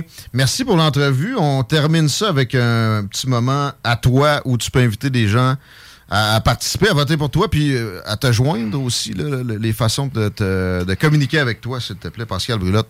Oui, ben écoutez, euh, euh, ben, votez pour moi. Je suis un gars qui s'est impli- qui s'est toujours impliqué dans les vies. De toutes les façons, je suis un gars dont les racines, je le disais, sont profondes. Ça fait au-dessus de 24 ans que je m'implique dans Christophe de toutes les manières possibles. Fait que ce que je souhaite, moi, à travers cette campagne électorale-là, c'est vraiment d'aller à la rencontre des gens, comme on le fait depuis le début. Puis c'est de continuer à travailler avec l'équipe du maire Laulier parce qu'on est dans une belle phase de développement. Les choses vont bien, les vies. Puis je l'entends dans le porte-à-porte. C'est incroyable le taux de satisfaction. Alors, moi, c'est vraiment de poursuivre dans ce, dans ce sens-là. Puis pour me rejoindre, c'est assez simple. Les gens peuvent passer par le, le Facebook là, du, de Lévis Force 10. Mon adresse courriel va être là. Et puis bientôt, là, il- ah, les fameuses pancartes, là, on a- hein, les gens n'ont pas vu mes pancartes encore. Ah ça s'en ouais? vient Ah, samedi. j'avais pas remarqué, moi. Mais non, Ah bon, ah bon. samedi, ça va être là. Il va y avoir les petits pamphlets aussi qui vont circuler. Je suis un gars qui est facile à rejoindre. Donc, n'hésitez pas. Si les gens ont des questions, des commentaires, des suggestions, c'est le temps de le faire. Je confirme pour le facile à joindre. je, vais, je vais être à l'écoute. Ça a toujours été. Pascal Brulotte, candidat pour Lévis Force 10 dans Christophe. Ouais, merci énormément. merci de l'invitation, Guillaume. À la prochaine. Merci, Chico. Bonne élection. On s'en va en pause. Ligaro PY vient nous parler de- d'inflation en majorité, je dirais. Au retour, manquez pas ça. My pal, Ross Kaz from Los Angeles, representing La Radio de la Vie for real hip hop. Non, ça fait deux, ça. CJMD 96.9. On radio station W Ball.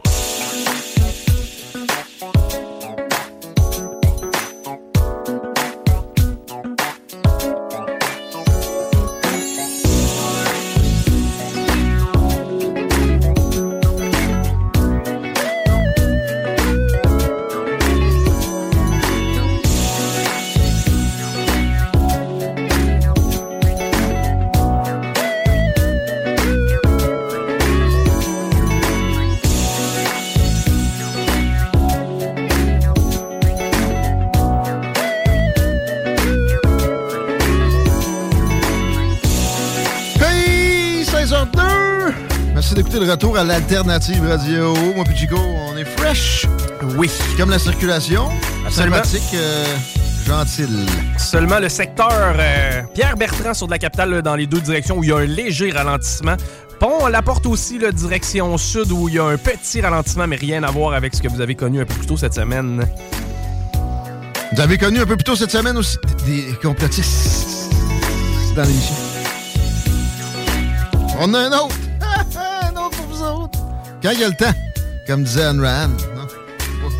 Salut, puis ouais. What's up? Je suis plus... euh, T'as, ouais, t'as changé? J'ai, pas changé, j'ai, décidé de farmer ma gueule avec ça. Puis de laisser- Vote libéral aux de deux paliers. Ah non, c'est. Puis de laisser, laisser les choses arriver. Puis tu sais, je veux dire, après ça, frotter mes mains en disant, je vous l'avais dit.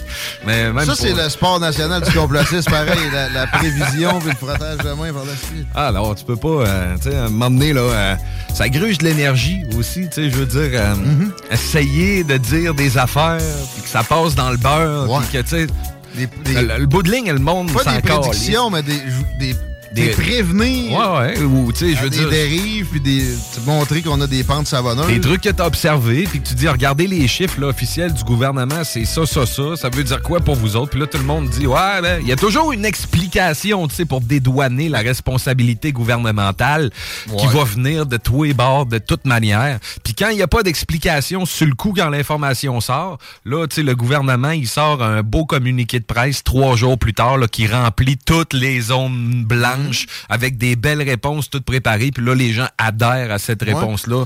Fait de que, l'autre côté, donné- de l'autre côté à un aussi, de ceux qui ont compris que les gouvernements euh, ont pris plus que des libertés récemment puis continuent de le faire, il y a aussi des dogs qui sont pourris, qui font en sorte Ah que c'est plus en mesure de convaincre qui que ce soit. Fait Ah que là, il y a comme des, des, des bulles euh, Ah des, non, des deux bords. puis c'est Des c'est- bulles qui font C'est que- mauvais de voir ça, ça fait mal. À la seconde que tu, sais, tu tu lèves un doigt puis une interrogation, Ouais. là, t'es catégorisé Regarde. à la même place que l'autre La, qui... euh, la fille à Elvis est Presley, plate, elle est morte puis- à cause du vaccin. Ouais, non, hey, c'est elle était sa Ouais. pinotte depuis qu'elle avait 9 ans. Je l'ai comme une balle. Si je, si, je, si je le souligne sur Twitter, je me fais traiter de pédosataniste. Ah, hey, là, tu- tabarnak. Ah non, mais tu sais, la, Mettons. la- la terre est plate puis tout ça. Je veux dire, ça, ça rentre dans la même ligne que moi qui pose des questions sur euh, certaines restrictions sanitaires. Ben non, Tu sais, mais c'est ça, ça, ça, ça, joue, ça sert le Exact, jeu exact. de l'establishment puis de, du statu quo. Fait qu'à un moment donné, c'est un sport que, oui, on peut, on peut se tanner. Pour ça, j'ai arrêté. T'es écœuré, puis je dors mieux à nuit. euh, je suis moins fâché dans le jour. T'as pas le temps non plus, ben Non. ben, Ah, t'es non. actif pas mal. T'es, dans une série télé encore euh, actuellement? Ouais, ben, euh, en fait, je suis pas encore euh, tout le long de la série. Là, je suis. T'as vu des je, tournages? je suis intensément à la recherche d'un rôle qui va être récurrent, là, mettons, pendant huit semaines là, avec mon Ouais. agente à Montréal. Ça, c'est sûr que ça serait notre. euh, on serait content. Mais t'es derrière la caméra pas mal Ben, aussi. ben, pff, ouais, mais tu sais, là, je suis dans euh, Le Bonheur saison 2. Je vais être dans les trois derniers épisodes de la saison. Puis je suis dans euh, À cœur battant avec euh, Roy Dupuis. J'ai eu la chance de travailler avec le, le, le, le- le- le titan Roy Dupuis. Ah, ouais? C'était assez intimidant, là. Je te dis, c'est la première fois que je faisais, mettons, là, une... euh, une, euh, Un une pratique, là, ok, puis que, ok. tu sais, je veux dire, il te regarde, là, il est collé de même en avant de toi, puis la scène, tu sais, Ouais. dans une prison, genre, puis tu sais, lui, il est comme, on est comme six pouces nez à nez, puis il te regarde avec ses gros yeux perçants. là. Ses yeux intenses. Tu Chris, c'est Roy Dupuis, tu sais, je veux dire, il a joué dans des films d'Hollywood. Appelle-moi fait- ma belle brume. tu sais, fait que, oh non, c'est ça, tu sais, une légende pareille d'acteur québécois. Ouais, ça que, fait euh, ça. Je te jure que ça, ça a été la seule fois que j'ai eu un petit tremblement voix, puis j'étais stressé. puis là, je me disais, Chris, faut que je torche, là. Comment il a été, lui? Il, il a, il a pas l'air du gars le, plus sympathique Ah, ben, de l'histoire de l'humanité En non fait, plus. il est bien correct. Ouais. Il, il est dur à percer, il y a une carapace, là, mais une Ouais. fois que, que ça fait une heure ou deux que tu travailles avec, là, les vannes Normal. sortent, puis c'est drôle. Euh, mais, mais, mais en même temps, il est tellement pas stressé avec ça que je me suis rendu compte que moi, j'avais pas de raison d'être stressé avec Mm, ça non plus. Tu sais, je veux dire, lui, il fait sa scène, là, il a son texte là. là. Puis il lit son texte, là, puis là, il check, puis, euh, puis là, il fait que le balancer, tu sais. Pas supposé d'apprendre ça par cœur. Ouais, ben c'est parce que les autres, il y en ont du texte. Là. trop, lui. un, un personnage principal qui est là dans chacune des scènes de chaque émission Ouais. de la saison. Ouais, À une un moment série, donné, euh, euh, non, tu peux pas. tu, peux, mais tu, tu- tu te rappelles un peu ce que tu dis, mais tu sais, tu l'adaptes dans tes mots souvent, puis c'est ça qui fait bien Roy Dupuis. Il est super naturel pour ça, justement. Fait que, tu sais, à chaque fois que je me stresse trop, je pense à Roy Dupuis qui était pas stressé pendant tout avec son texte, puis qui disait c'est quoi donc? Ah oui, c'est c'est bon, c'est ça. Fait qu'on le refait, puis zéro stress avec ça. Puis tu sais, je pense que plus ça va, plus je me rends compte que c'est de même que ça marche. Tu sais, je veux dire zéro stress là, puis balance ta réplique là, naturellement là, puis pratique-toi pas trop Ça- ça- ça longtemps d'avance, exact, avec la même manière de le faire, parce que ça aussi, je l'ai appris, je m'étais pratiqué comme deux semaines d'avance, parce que moi, j'aime ça, savoir mon texte comme faut. M- L'affaire, c'est que je le répète jamais de la même manière. Ça, au moins, ça, je l'ai catché. Tu peux t'adapter à Je m'adapte. Sauf que dans ma tête, il y avait un placement qui allait être fait d'une telle manière. Puis ça, ça a été une erreur de ma part. Puis quand je suis arrivé, Le placement, c'était pas ça pendant tout. placement, la mise en scène, genre, la ouais, position, position des personnages. sur, euh, la scène. Ça, ça m'a, ça, ça m'a comme, hein, OK, on va être placé de même finalement. Puis moi, c'était pas dans l'intention de mon personnage comme je l'avais pratiqué. Fait que ça, ça m'a, ça m'a débalancé un peu. Mais euh, c'est un autre apprentissage. Tu sais, je commence dans le milieu, ça fait 4-5 ans que je fais ça. Fait que. À quel, apprend. point, à quel point les équipes de tournage peuvent varier? Parce que, tu sais, je veux dire, des caméramans de téléséries québécoises, de pas en avoir 500, j'ai j'ai l'impression que tu dois revoir un peu le même monde. Tout le temps, quasiment. C'est toujours la même gang, hein? Ben, je te dirais qu'il y a euh, ces grosses jobs à Montréal, là, euh, mettons que c'est Aetos Production, parce que là, de ce temps-là, j'en fais beaucoup pour eux autres. Ben, tu sais, c'est toujours les deux, trois, quatre mêmes gangs max. Là. Souvent, c'est le même directeur plateau, souvent, c'est le même assistant réel. Euh, souvent, t'as les mêmes caméramans ou qui font juste changer caméra 1, caméra 2, caméra 3, euh, directeur photo, tu sais, mais c'est souvent les mêmes gangs. Tu reconnais beaucoup de visages, là, souvent. là. Tu parlais du euh, C'est le bonheur là, euh, Mhm. dans la, la- la- la série dans laquelle tu vas être. Euh, à quel point aussi la, la personne qui écrit la série, je sais pas c'est qui qui est le scénariste derrière tout Ouais. ça, mais à quel point ces, ces personnes-là sont présentes lors du tournage? Zéro ou des fois ils aiment ça être là? Dépendant. Dépendant. Il y en a qui sont là beaucoup comme tout le temps. Mais là, c'est François Havard en coécriture avec euh, Maudit, j'oublie son nom, puis je devrais pas parce que les deux ont écrit ça ensemble, fait que c'est autant un que l'autre. Mais tu sais, François Havard, on le connaît pour être un, un auteur humoriste euh, tu sais, célèbre. là. je veux dire, le gars. les bougons, hein. Exact. tu sais, Je veux dire, François Havard, c'est comme euh, une institution à lui tout seul. Même moi qui écoute, la dernière fois que j'ai écouté une série québécoise, je pense que j'habitais chez mes parents. Je sais qui. Ouais, non, non, puis il, est- il est venu une fois pendant, pendant toute la, notre journée, euh, les journées de tournage. Je l'ai vu une fois. Il s'est mis en petit bonhomme, il avait sa casquette, ses lunettes de soleil, puis il parlait à personne. Il regardait sur, il regardait sur le screen principal pour voir comment ça sortait le render. Il s'est levé puis il a dit très bien. Il a crissé son camp. Ah, Fait que, ça, dépend, ça dépend des styles. Tandis que, comme je te disais, il y en a des auteurs qui veulent être là, puis que ça soit appliqué à la lettre, puis qui sont dépendamment, comme des réalisateurs qui sont bien relax. Mais à date, j'ai rien que vu des réalisateurs relax. Daniel Gagnon? Qui a coécrit avec. ouais, euh, je pense que c'est ça, ouais. Je pense que c'est ça. Exactement. Regarde-moi ça, Je pense comment que c'est un ça. bon recherche. Puis ils ont fait une méchante belle. euh, euh, sérieux, le bonheur, là, euh, pour les gens qui l'ont pas vu, là, écoutez ça. ça Faudrait- ça que j'écoute une série Ah, québécoise, ça là. fesse dans le dash, tu sais. Ouais. Puis, ah, ils ont de Ça l'audace. sonne pas de même. Ah non, ils ont de Ah. l'audace, ils ont de l'audace. Tout ce qu'on n'a pas le droit de dire, qui est politically incorrect, Ah là, à ouais. cause que les woke chialent tout le temps, là, ben ça, c'est un ramassis condensé Ouais, ça de tout ce qu'on n'a pas le droit de dire, puis lancé à la forme humoristique, évidemment. Sur quel réseau, ça? Euh, c'est à TVA. OK. Ouais. On regarde Ouais, ça. ouais, ouais. Puis sinon, à cœur battant, je suis dans les deux derniers épisodes, je pense. Donc, ça va être, ça sera pas avant la fin des saisons là, pour, pour les deux épisodes, mais on travaille bien gros avec mon agent pour, euh, Parlant pour de télé, une belle job. lien avec ton sujet du jour qui est de l'inflation, indice des prix à la consommation et tout ça. On checkait l'écran hier, la, la télé était à la CBC. Et on pensait que c'était. euh, C'est quoi son prénom? Lortie. euh, Denis. Denis Lortie à la télé, mais non. C'était la première ministre du Manitoba qui annonçait euh, un truc qu'on on ne comprenait pas nécessairement vu qu'il n'y a pas de son ici. Mais c'était 200 millions en chèques, comme euh, François Legault a fait au cours des derniers mois, puis il nous a teasé avec ça, en fait, pendant un an, pour supposément contrer l'inflation. On sait que ça va en générer directement ça. Même affaire avec les euh, demandes de, de la fonction publique qui sont faramineuses, pour le dire au, au bon mot. Euh, les gouvernements donnent l'impression de souhaiter que ça se poursuive. Oh, ben la Banque du Canada a encore aussi les, les taux d'intérêt. C'est parce que ça fait huit fois, puis ça a à peine fléchi d'un pour cent.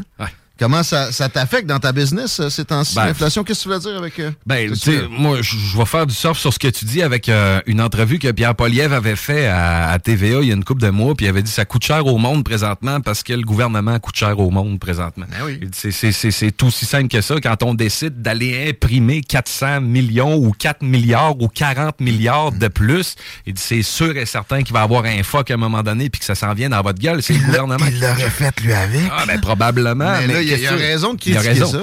Mais, puis, tu sais, moi, je suis pas un professionnel d'inflation puis d'économie, mais alors là, pas une foutue seconde. Puis vous le savez, tu sais, je suis un gars, je suis un producteur, je suis un gars d'entertainment. Mais c'est parce que je le vis, comme tu dis, Guillaume. Premièrement, moi, mon portefeuille, quand à chaque fois je vais à l'épicerie, sacrement, je veux dire, à un moment donné, j'ai deux sacs d'épicerie à moitié plein, ça me coûte 178 pièces. Et ça me fait penser, il faut le dire, les, les chiffres présentés sont bizarres. Parce que à l'épicerie, Ouais. je suis désolé, mais c'est pas 6 là. Non, je penserais pas. C'est quoi? Dans ce que j'ai à payer, quotidiennement, là, aux semaines, ça, y- mon loyer, là, bon, les, là, ça, les hypothèques, euh, ça a jumpé pas à peu près. Oui.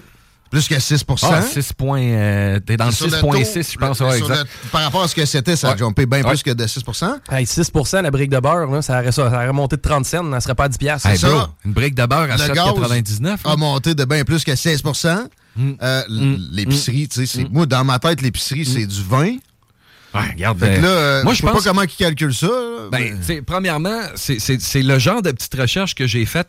Tu sais, c'est quoi le IPC provincial puis le IPC fédéral? Indice de prix à la consommation. Exactement. Comme Tu sais, dirait Chico. euh, Je savais que je t'aurais pas là-dessus parce que tu es un gars qui connaît ça puis qui a étudié la politique puis l'économie. Mais tu sais, l'indice de prix à la consommation, là, juste pour donner un exemple, puis tu me diras si tu trouves que c'est des chiffres qui sont crédibles. Indice de prix aux consommations au Canada en décembre 2023, à 2022, excuse, euh, 6,3% en hausse de variation sur 12 mois. Fait que puis l'indice de, de prix à la consommation annuel moyen de, euh, 2000, euh, de 2021 à 2022 a monté de 151,2 points, donc 6,8% d'augmentation encore. Puis on attend là, les prochains relevés pour février, euh, pour janvier 2023, le 21 février. Fait qu'on parle d'une augmentation annuelle de 6,8% puis là, ils disent que tu sais le salaire minimum puis toutes ces affaires-là, tu sais, parce que je suis allé voir côté salaire puis ces affaires-là aussi, ça ressemblait à quoi? Moi, puis je suis déconnecté de ça complètement parce que ça fait longtemps que j'ai pas travaillé pour quelqu'un. Fait que je le sais pas c'est quoi le salaire minimum. Mais C'est 15 et quelques, ça passe à 15 et quelques. Ça doit être 16-17 piastres sûrement, le salaire minimum. Présentement, depuis le 1er octobre euh, 2022, il est à 14 et 15 dollars. Puis euh, il va monter, ben, ben, ils disent... Il va y avoir un ajustement annuel, justement, selon l'IPC provincial. Ah, Fait qu'ils OK. disent qu'ils s'ajustent Ils de même. pas de quoi de précis, Puis- spécifique. Puis qu'à partir du 1er octobre 2023, devrait monter à 15 de l'heure. Ouais. Fait qu'après ça, tu sais, j'ai fait un... Puis, puis, ben, avant de faire mon calcul, non, je vais le faire tout de suite, c'est beau. J'ai fait un petit calcul. À 14 et 15 piastres de l'heure fois 40 heures. Ouais. Quelqu'un qui travaille temps plein, là. Ça donne, ça? Ça donne 566, c'est pas clair. 566 piastres par semaine, pas clair. Euh, Puis là, j'ai enlevé un 15% mettons, pour être, parce qu'il enlève Ouais, plus ouais. que ça. Là. Ben, ouais, mais t'as un retour d'impôt, par exemple. ben, si, mais bon. si ton revenu est en bas Ça de. donne entre 475 puis 480 piastres clairs par semaine. Puis là, tu sais, j'ai regardé et je me suis dit, Chris, le prix des loyers moyens au Québec, tu sais, ça a l'air de quoi?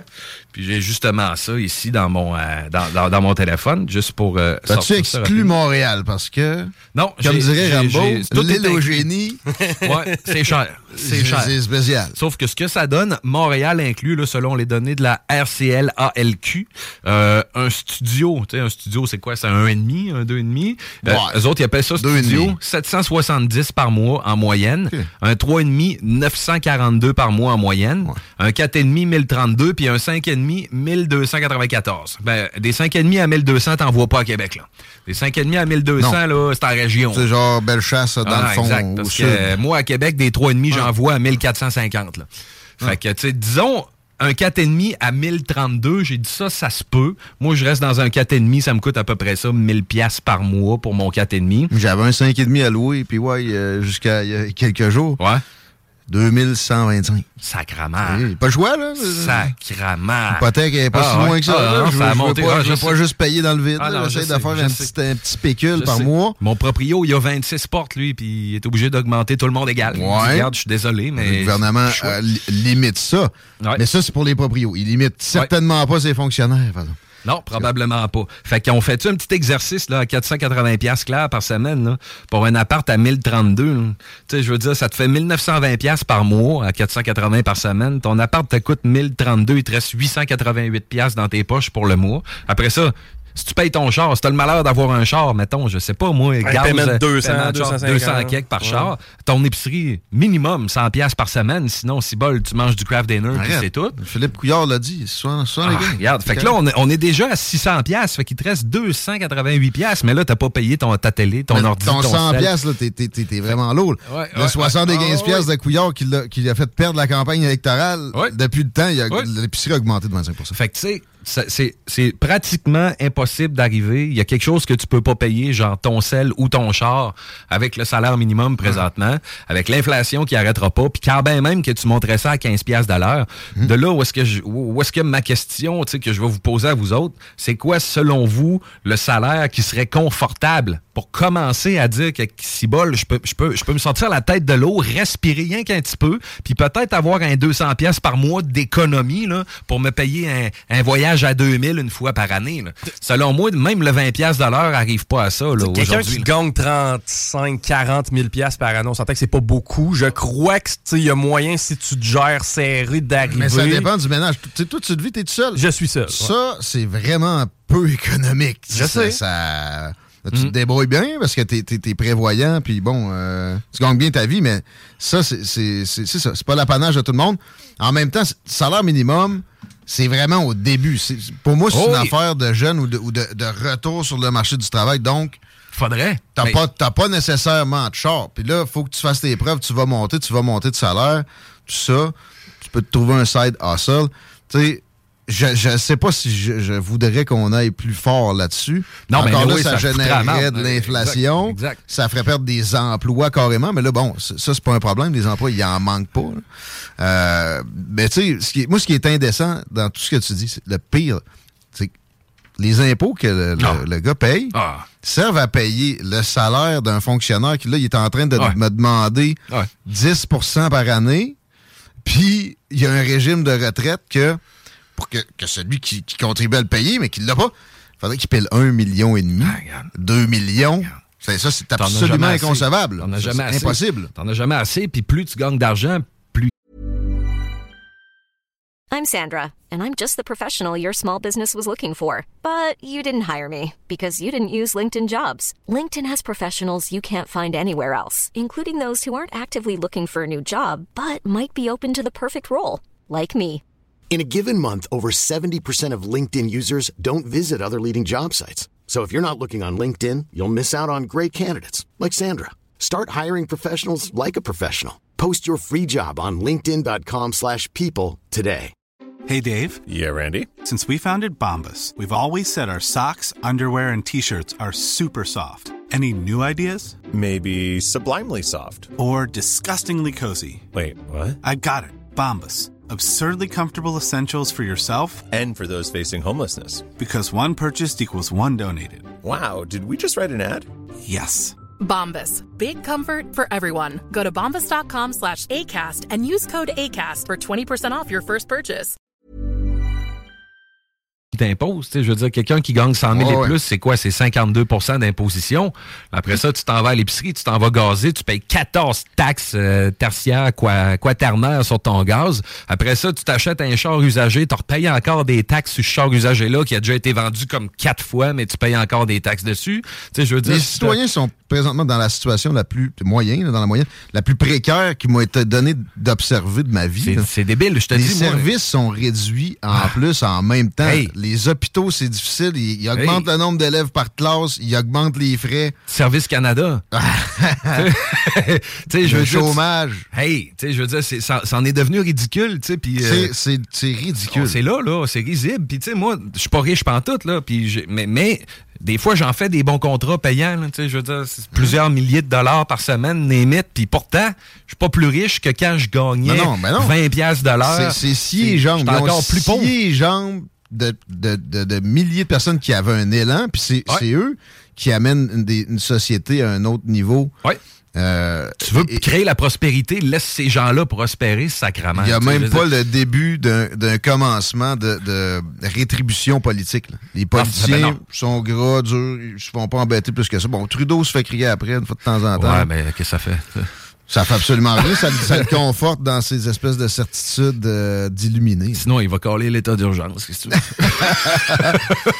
Mais tout ça pour dire que, regarde, euh, on le vit tout. On le vit tout. Puis au moins, au niveau de Quasar Production, mon entreprise, pour en revenir à la première question que tu m'as posée, le vis-tu personnellement? Oui.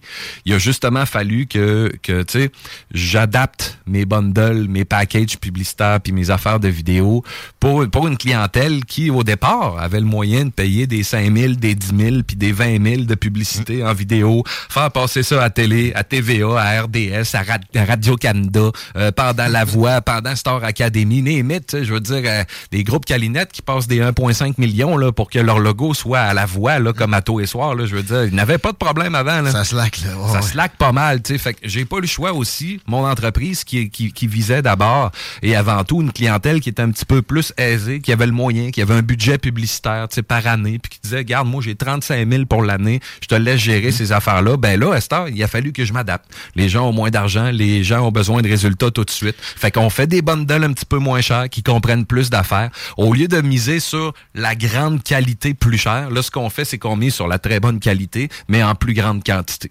Puis ça, ça semble vouloir mieux décoller. Là, on s'enligne sur une belle année, mais j'ai Ben, pas le choix de m'adapter. Il y a eu de la croissance économique le dernier, dernier Ah. trimestre Ah aux oui. États-Unis. euh, 4 j'ai vu. Hey. Ouais, mais par rapport à une année de famine, arrêtez Ah pas oui. ça, vous Ah oui. niaisez, là. On compare depuis 2020, c'est sûr et certain que j'espère qu'il y a eu une petite croissance. Puis quand les politiciens vous disent qu'une euh, crise économique ou une récession s'en vient, dites-vous bien une affaire.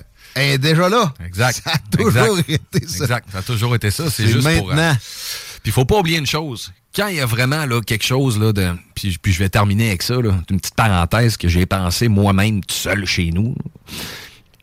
Quand il y a vraiment quelque chose d'extrêmement grave, là, vraiment grave, qui pourrait vraiment créer une panique, danger de vie ou de mort, vous n'entendrez jamais parler avant que ça vous pète d'en face. Fait que s'ils vous avertissent d'avance, ben c'est justement pour pour peut-être même vous faire paniquer un peu, puis que là, tout le monde se mette à sortir son argent, ou les founes. Ex- Exactement, tu sais. Fait que s'ils vous en parlent, c'est- parce qu'ils veulent vous en parler. Parce que s'il y, a y a une attaque extraterrestre demain, là, puis que la Terre est finie, là, ils le diront pas à personne, puis on va juste le savoir vois, le quand com- on va sauter. complotiste, ça revient au.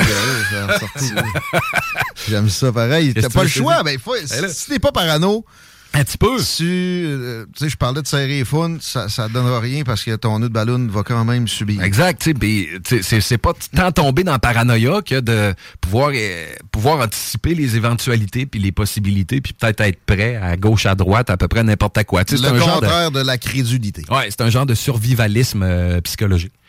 J'aime ça, mais non, mais. Puis, tu sais, si t'es tout le temps là-dedans, ça va pas bien. Si t'es jamais là-dedans, Ça va pas bien. Ça va pas bien non plus. En Fait que toi, ça va bien, on comprend ça. On fait quoi pour t'accrocher pour avoir les services de Quasar? www.quasarproduction.ca ou encore euh, Quasar Prods sur Facebook 88 931 0098. On va avoir un super gros été là, tu sais l'été nous autres on, se lance bien gros d'un mariage, des événements puis des affaires de même. Fait que si vous pensez vous marier, euh, Hmm. nous autres on fait des vidéos là, de mariage qualité cinématographique. J'ai un exemple quand même en tête, euh, Ouais. justement, Dom Perrault, les productions Dominique Perrault, qui en, en gère côté DJ puis tout ça, il collabore avec toi.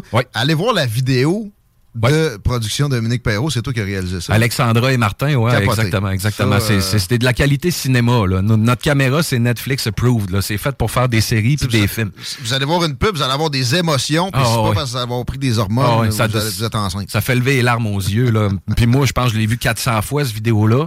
Et je le regarde et j'ai encore Alors, des frissons. bravo pour ça. On, on le fait, ah, puis on fait pas juste du mariage, on fait publicité pour entreprise, euh, bundle publicitaire, euh, TikTok, réseaux sociaux. Si vous avez, euh, tu sais, là, c'est à Saint-Valentin, là, c'est le temps là, de sortir, euh, je sais pas moi, euh, des, des- des- des vidéos, les, les, les sex shops, les gens qui vendent des spiritueux, des affaires comme ça, tu sais, pour les soirées en amoureux, là, ça s'en vient. Contactez-nous, Quasar Production, on va vous arranger de quoi. Là, ça dire le porno. Ben, pourquoi pas? Ah! Pourquoi pas? Saint-Valentin. J'aime ça. Gros bec, mon ami. Yes, merci. À bientôt, 16h25. On s'arrête quelques instants. Vous écoutez les salles des nouvelles. Restez là. L'alternative radio. 655-6718. Laurent et les truands. Irénée Routama, politique à la façon Laurent et les truands. Ça veut dire le fun. Il y a plusieurs personnes, dont moi-même, Ah oui, nous avons bon. reçu un médecin de famille euh, il y a deux semaines. Je pense que Guillaume aussi, qui est le patron, l'a reçu. Il y en a un de ses amis. Là. Donc, je ne sais pas par miracle, je ne sais pas, monsieur Saint-François fait euh, des miracles depuis la, la- la- du pape, hein, mais Moi, je pense que c'est plus un concours de circonstances parce que sinon. Concours de circonstances? Ça n'a pas rapport avec la campagne électorale. Si ça a le rapport avec la campagne électorale, Non, sérieux, mais ça, juste, c'est illégal. juste, euh, euh, m- m- mais moi, je me suis posé la question parce que deux semaines avant la- la- la- le déclenchement de la campagne, j'apprends euh, que j'ai finalement un médecin de famille. Et là, j'ai vu ça passer. Je me suis dit, deux autres personnes qui reçoivent ça en même temps. Je me suis posé la question. Et je n'ai pas encore la réponse là, mais je vais essayer de parler aux gens de la CAC. Euh, Peut-être en arrière peuvent vous dire, ah, finalement, on a fait des miracles. Ne manquez pas Laurent Les Truands, du lundi au jeudi. dès- Salvatore, les montants des salaires inclus les pourboires. CJMD. CJMD 96. 96. Présentation de la ville de Lévis.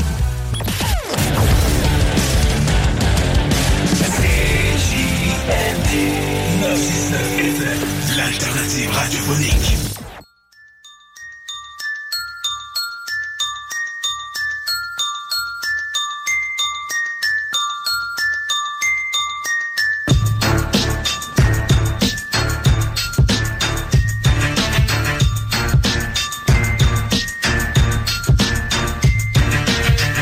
Salles des nouvelles encore dans vos oreilles pour une genre d'heure. En attendant, petit bout de playlist hip-hop tant apprécié juste avant les deux snooze. N'oubliez pas que c'est le bloc hip-hop ce soir aussi avec le chum Rémi RMS Bégin. N'oubliez pas que la neige, c'est pas mal fini. Vous pouvez sortir de la maison maintenant. Fini le confinement. Ça paraît sur la, la route, Chico, hein? Ça paraît sur la route, quoique euh, ceux et celles qui veulent s'en aller vers val air Henri IV, direction nord, dépasser le pont, la porte un petit peu, c'est au ralenti. Pour ce qui est de la capitale, je t'en avais parlé un peu plus tôt, c'est dans le secteur Pierre-Bertrand où c'est problématique. Il y a aussi un accident sur de la capitale direction est. Par contre, c'est Ah euh, c'est, euh, par après, euh, en fait, c'est dépassé Laurentienne, donc euh, présentement, là, ça n'a pas vraiment d'effet. Il annonce bien beau demain, puis samedi, ça va peut-être fondre un petit peu. Et euh, si vous voulez plus de météo, ben c'est pas la radio en 2023 qui est votre euh, ami. Sortez votre cellulaire. On a hâte d'accueillir le prochain invité. J'y vais de ce pas. Éric Duhem est en studio. Merci d'être venu. C'est un plaisir. Ça a été euh, une course dans la tempête quand même euh, pour la, la venue. Ben, pas moyen, là. C'est pas si pire que ça, là. Ce matin, là, le- moi, je trouvais que le problème aujourd'hui, c'était sortir du banc de neige dans les petites rues, là, pour partir de chez nous. Mais un coup, t'es ces grandes artères, tout va bien. Si tu veux bien, on va aller direct à la matière. Je te demanderai comment ça a été la Gaspésie, mais il y a des bouts de plates comme euh, s'asseoir avec François Legault, peut-être, je sais pas. ça, ça s'est passé récemment d'ailleurs. Et il était question d'environnement seulement Non, non, à la non. rencontre avec le premier ministre, non? C'était une rencontre d'une heure et demie avec euh, François Legault ouais, qui a eu lieu euh, la semaine dernière. L'objectif, évidemment, le sujet principal, là, le- la raison pourquoi il nous a invités puis qu'il voulait parler aux quatre chefs d'opposition, c'était au sujet de l'énergie. Ouais. On sait qu'ils ont annoncé qu'on va manquer d'électricité. D'ailleurs, c'est un sujet- C'est un dossier qui est hallucinant. là. Le Québec, là, on est riche en ressources, on est riche en énergie. Et là, on s'apprête à être dépendant. On est déjà dépendant à certains égards, mais là, on s'apprête à manquer d'électricité. Tout d'un coup, il y avait comme des si- surplus un an et demi. c'est ça. C'est comme si les gens dans le Sahara se me disaient, là, annonçaient qu'ils vont manquer de sable. C'est incroyable comment notre gouvernement manque de vision. Il n'y a aucune raison que le Québec manque d'électricité. Premièrement, Est-ce que c'est vrai dans ta tête que c'est un Ben- besoin criant là, tout d'un coup? Présentement, la sobriété serait nécessaire. la sobriété énergétique, M. Fitzgibbon le ça. mimétisme. Moi, j'étais en France en octobre, ça parlait de sobriété. J'ai comprenais, les Russes étaient sur le bord de leur couper le, le gaz. J'arrive ici, ils me parlent de sobriété. OK, tu sais, je suis pas si fou que ça, la mémoire euh, est là. Un an et demi avant, il y avait tellement de surplus qu'il fallait vendre à rabais à New York. Ils ont vendu 20% de la capacité euh, hydroélectrique aux Américains il y a à peine 12 mois. 20%, Et là, on nous dit il faut baisser le chauffage à 19 degrés, il faut geler dans nos maisons. Mmh, les pieds frais. Il faut partir le lave-vaisselle pas sécheuse après minuit le soir. Et du même souffle, ils nous disent qu'ils vont interdire les voitures à essence pour tout convertir à l'électricité. Puis ils nous disent qu'on va construire des barrages, mais ça ne réglera rien parce qu'on n'aura pas de barrage avant au moins 15 ans. Les éoliennes, non, Et- mais fais du gamin, là, tu- parques des éoliennes dans le Nord, là, puis là, tu fais un tuyau pour le fil. là, puis- ils veulent pas. Et puis, du moi, j'étais allé voir le premier ministre pour lui dire essentiellement, c'est pas compliqué. J'y ai donné, j'y ai fait lire son, le chapitre de son livre Cap sur un Québec gagnant où il dit que il faut exploiter notre gaz naturel au Québec. Parce que toute la crise énergétique mondiale actuelle est basée sur le gaz naturel. Ce qui se passe, c'est que tu viens de le dire, en Europe, il y a une crise énergétique. La guerre en Ukraine fait en sorte que les Russes n'approvisionnent plus l'Europe de l'Ouest en gaz. Rendu à eux au- auparavant en fermant des centrales nucléaires, entre autres. C'est ça.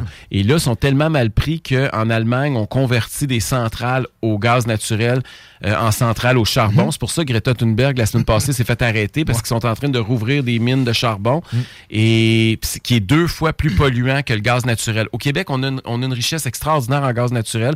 François Legault voulait faire du Québec la Norvège d'Amérique en matière de gaz naturel. Il avait promis ça en 2018. L'année passée, il a adopté un projet de loi pour interdire toute forme d'exploitation du gaz Même- naturel même au Québec. D'exploration. Exploration ou exploitation. s'il y en a. Comment il a pris ça, la, la lecture de son chapitre? Ben, il a dit Comme- que la réal- qu'il- il disait que euh, lui, il considérait que l'électricité, c'était l'énergie de l'avenir, puis qu'il y a des, il y a pas d'acceptabilité sociale, alors que c'est l'acceptabilité sociale, a le dos large. là. Je regarde, mais ça n'a pas l'air à l'empêcher de mettre 4 milliards pour un tramway où il y aura, aurait peut-être juste 16 Ah. du monde qui vont l'appuyer. As-tu, as-tu pu dire ça? C'est sûr que quand le premier ministre t'invite en fonction. Non, non, non, j'y ai parlé. ai- tu- il tu il vois? était pas au courant des sondages sur le tramway, croyez ou pas. Hein? Mon Ouch. attaché de presse est là, il peut t'en témoigner. Ouch! Il était pas au courant du sondage sur le tramway. Ah, mais il Et- sait, il sait quand les Canadiens jouent. Il dit, ah oui, vous avez vu ça. C'est quoi ce sondage-là? Tout ça? Puis ça veut-tu dire que les Shit. autres sont contre? Lire un sondage au lieu d'un livre une semaine, ça ferait. là. Ouais, puis euh, on dirait que c'est l'horaire de, de la télé par cœur. Ça se vend plus, là, des petits télé-horaires, mais lui, euh, tu, lui demandes, puis il te sort ça, ça joue quand, quelle émission? Euh, Fait que ça a été des échanges un peu particuliers. bol. Puis là, veux-tu que je parle du tramway ou je finis sur l'énergie? C'est comme tu veux? Euh, je veux, je veux qu'on parle d'environnement. Euh, ben, L'énergie, on, on connaît la position. Euh, pour le Parti conservateur, c'est on exploite, on rouvre les possibilités d'exploration en premier. Mais c'est de l'environnement, c'est ça que je veux t'expliquer. Surtout le gaz naturel. C'est que le gaz naturel, c'est une énergie qui est considérée maintenant en Europe comme une énergie verte. Nous, on considère que c'est trop polluant. Puis ce qui est hypocrite, c'est que pendant 50 ans encore devant nous, il va y avoir une croissance de la demande. Et là, qu'est-ce qu'on va faire au Québec? On va importer à 100% une énergie qui va être plus polluante puis qui va coûter plus cher. Ça C'est- n'a pas de c'est- sens. C'est terrible. C'est- En fait, c'est c'est de la- c'est du sabordage. là. Ça, rendu là, c'est- c'est c'est peurant. là. S'automutiler. Comment- Ben oui, comment ils peuvent se rendre à, à des considérations comme ça? Moi, c'est ça qui me fascine. euh, je- je- en même temps, ça, ça fait penser à de la mauvaise foi parce que. Tu sais, on ferait travailler du monde dans les régions. C'est des super bonnes jobs. Ils ne demandent pas de subventions. Tout ce qu'ils veulent, c'est le droit d'exploiter. On a des entreprises qui ont des droits, Utica puis euh, Quester, pour pas les nommer. Là, ça va nous coûter des milliards potentiellement. Pour genre 10 milliards. 18 milliards. Ouais. Mais là, ça va nous coûter des milliards parce que le Québec a déchiré les ententes où il avait signé. Puis là, ils sont devant les tribunaux, puis ça, puis ça donne une mauvaise réputation au Québec. Qui- quel investisseur va vouloir venir à un endroit où le gouvernement les, envoie mines- promener? Les mines de, de nickel, de lithium, qui supposément vont sauver la planète. là. Un investisseur américain, il voit que le gouvernement du Québec a renié sa parole comme ça. Peut-être qu'il va aller plus risque. du côté abitibien ontarien que euh, côté québécois. Euh, côté environnement, pour le Parti conservateur du Québec, moi, personnellement, j'ai euh, trouvé qu'il y avait peut-être une faiblesse à la dernière campagne. Il n'y avait pas nécessairement de propositions très, très élaborées. Puis c'est pas toujours obligé d'être du maudit côté des émissions de CO2, des aires protégées, des, des je sais pas moi, des rivières nettoyées. Euh, Est-ce que ça, ça, c'est en cours de Oui, c'est sûr que par, définition, être conservateur, c'est aussi vouloir conserver la nature dans son état le plus. Tu m'avais dit ça à la campagne. Cela étant dit, tout ce qu'on vient de parler, là, c'est très environnemental. Ben, L'importer, ça pollue. là. si le Québec décidait d'un matin d'ouvrir les valves puis d'exporter son gaz naturel, on aiderait l'Allemagne à réduire son empreinte. Exact. On, le- tu sais, c- les, les gaz à effet de serre, là, qu'ils soient, qu'ils soient produits ou- en- au Québec ou qu'ils soient produits ailleurs dans le monde, ça a le même impact sur la planète. Ben, En fait, c'est pire s'il y a du transport. C'est ça. Fait qu'il faut arrêter de penser que. Puis, tu sais, toutes les parties se sont envoyées dans une surenchère. Puis, tu as raison qu'à la dernière campagne, on n'a pas beaucoup parlé parce que nous, on n'avait pas de chiffres. Parce que là, tu avais, là, tu sais, nous autres, on voyait baisser de 45, là, l'autre 55. Je pense que Gabriel Nadeau-Dubois t'es rendu à 65% 110. Ben oui, c'est ça. Je me demandais quand est-ce qu'il allait défoncer le sang. Et tous les partis étaient, là, avaient des chiffres. puis C'était une surenchère. À tous les semaines, il y avait un parti qui sortait un nouveau chiffre. puis C'était toujours plus gros.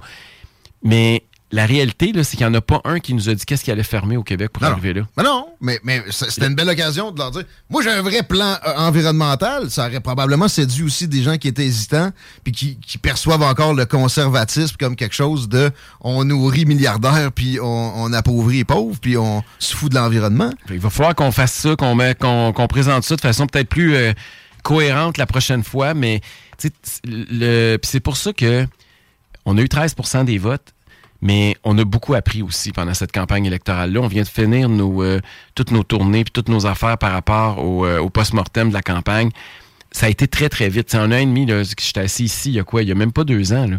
Le le débat? parti était à 1% puis on avait 500 membres. Euh, Aujourd'hui, on a 63 000 membres. On a eu 13% des votes aux élections. Tu sais, ça a été une fusée qui a décollé très vite. C'est sûr qu'il y avait du monde qui n'était pas assis dans chaises. Puis c'est sûr que ça a été bien vite. Puis qu'il y a Ben des là- affaires qu'on a échappées en chemin. là. Mais là, juste trouver 125 candidats. En combien de temps t'as fait ça? En l'espace Six de mois? quelques mois, là. Là, la prochaine fois, pensez-y, on est à 4 ans de l'élection. Mettons qu'il y en a un sur deux qui se représente, OK? Sur nos, nos 125 Ouais. candidats. Ça veut dire qu'on a 4 ans pour en trouver 60 plutôt que 125 en 6 mois. Et on a 4 ans pour faire mieux connaître ceux et celles qui ont déjà été candidats le dernier coup. Mhm. Donc, c'est, le jour et la nuit. là. On, a, on, a, euh, on a du temps, on a le luxe. En politique, c'est un luxe d'avoir du temps. Aujourd'hui, j'étais, par exemple, à la tribune de la presse à, à Québec pour parler de nos politiques en matière de santé. Ben là, tu sais, Karim Elayoubi, le, le médecin Ka- Karim Elayoubi était avec moi. On a présenté tout ça. On a eu du On temps pour y réfléchir. On a Ben eu oui. le temps de s'asseoir. Ben On a parlé à plein de monde. On a... Puis là, il y a eu toutes sortes de problèmes dans les urgences au Québec depuis déjà quelques semaines. On a pu amener des solutions constructives. Hum. Je n'avais parlé aussi avec François Legault la semaine passée. Tu sais, on, a le temps de bien faire les choses. Vous êtes en mode professionnalisation, Oui. justement. Je lisais ça. Pour plusieurs, par exemple, ça, ça, ça fait peur euh, des, tu sais, des, D'être des professionnel? puristes. Ouais, ça, ça peut sonner recadrage des idées dans des spectres plus euh, du registre commun, tu sais. euh, Puis le mot, le- le- l'expression opposition contrôlée, je l'ai vu arriver beaucoup avec ça. Qu'est-ce que tu réponds à ceux qui te, te critiquent en ce sens-là, qui ont peur que tu t'arrimes trop au, au discours ambiant, puis que les changements que tu proposes, ça me nuise, en quelque sorte? D'abord, en politique, il faut additionner les gens. Moi, je n'aime pas soustraire les gens. Euh, mais sauf qu'on on est à 13 là. Si on veut gagner un jour, si on veut avoir une, influence durable sur la politique au Québec, il va falloir être plus nombreux, il va falloir parler à plus de monde. Euh, puis c'est la même chose, il y en a même qui me reprochent de parler à des médias traditionnels. Euh, non, non, mais ça, ça fait Ben partie oui. du décor. là. Et- mais moi, je veux parler à tout le monde. Euh, puis, euh, il il- des fois, là, on l'a vu pendant la crise sanitaire, mais on va le voir sur la crise énergétique, là, ce qu'on vient de discuter tantôt, on va le voir sur d'autres enjeux au Québec. Des fois, il y a des gens qui, historiquement, sont nos adversaires idéologiques sur certains enjeux, que là, il arrive d'autres enjeux, puis on devient des alliés, et vice-versa. Il y a des gens qui sont nos alliés aujourd'hui qui vont devenir nos adversaires demain. Donc, il faut s'ajuster en fonction de ça. Il va y avoir des nouveaux débats au Québec. Euh, la question de l'énergie risque d'être un des thèmes majeurs des prochains mois, des prochaines années. Euh, Il y en a d'autres thèmes qui vont être très majeurs aussi. Je pense qu'à l'inflation qui s'en vient, avec la hausse des taux d'intérêt encore qui est arrivée hier, un Québécois sur quatre qui ne sait pas comment il va faire pour renouveler son hypothèque, payer sa maison. Je veux dire, ça va soulever beaucoup de débats, ça. Euh, on voit ce qui se passe aussi au niveau de l'immigration, avec tout ce qui se passe au chemin Roxham présentement, où on est, on est sur le point au Québec d'accueillir plus d'immigrants illégaux que d'immigrants légaux. On rentre dans un nouveau débat là, au niveau de l'immigration. Le, le cadre normal direct de, de- de juste mentionner ce que tu viens de faire serait raciste et, et- et c- beaucoup de gens apprécient ça au Parti conservateur, l'absence de la peur, du non-conformisme. Comment tu, tu comptes t'assurer de demeurer en, en penseur de dehors de boîte comme tu as été à date? C'est sûr que la pression, quand tu es en politique, c'est toujours de sortir la cassette. C'est pour ça que vous voyez la majorité des politiciens qui sortent la cassette.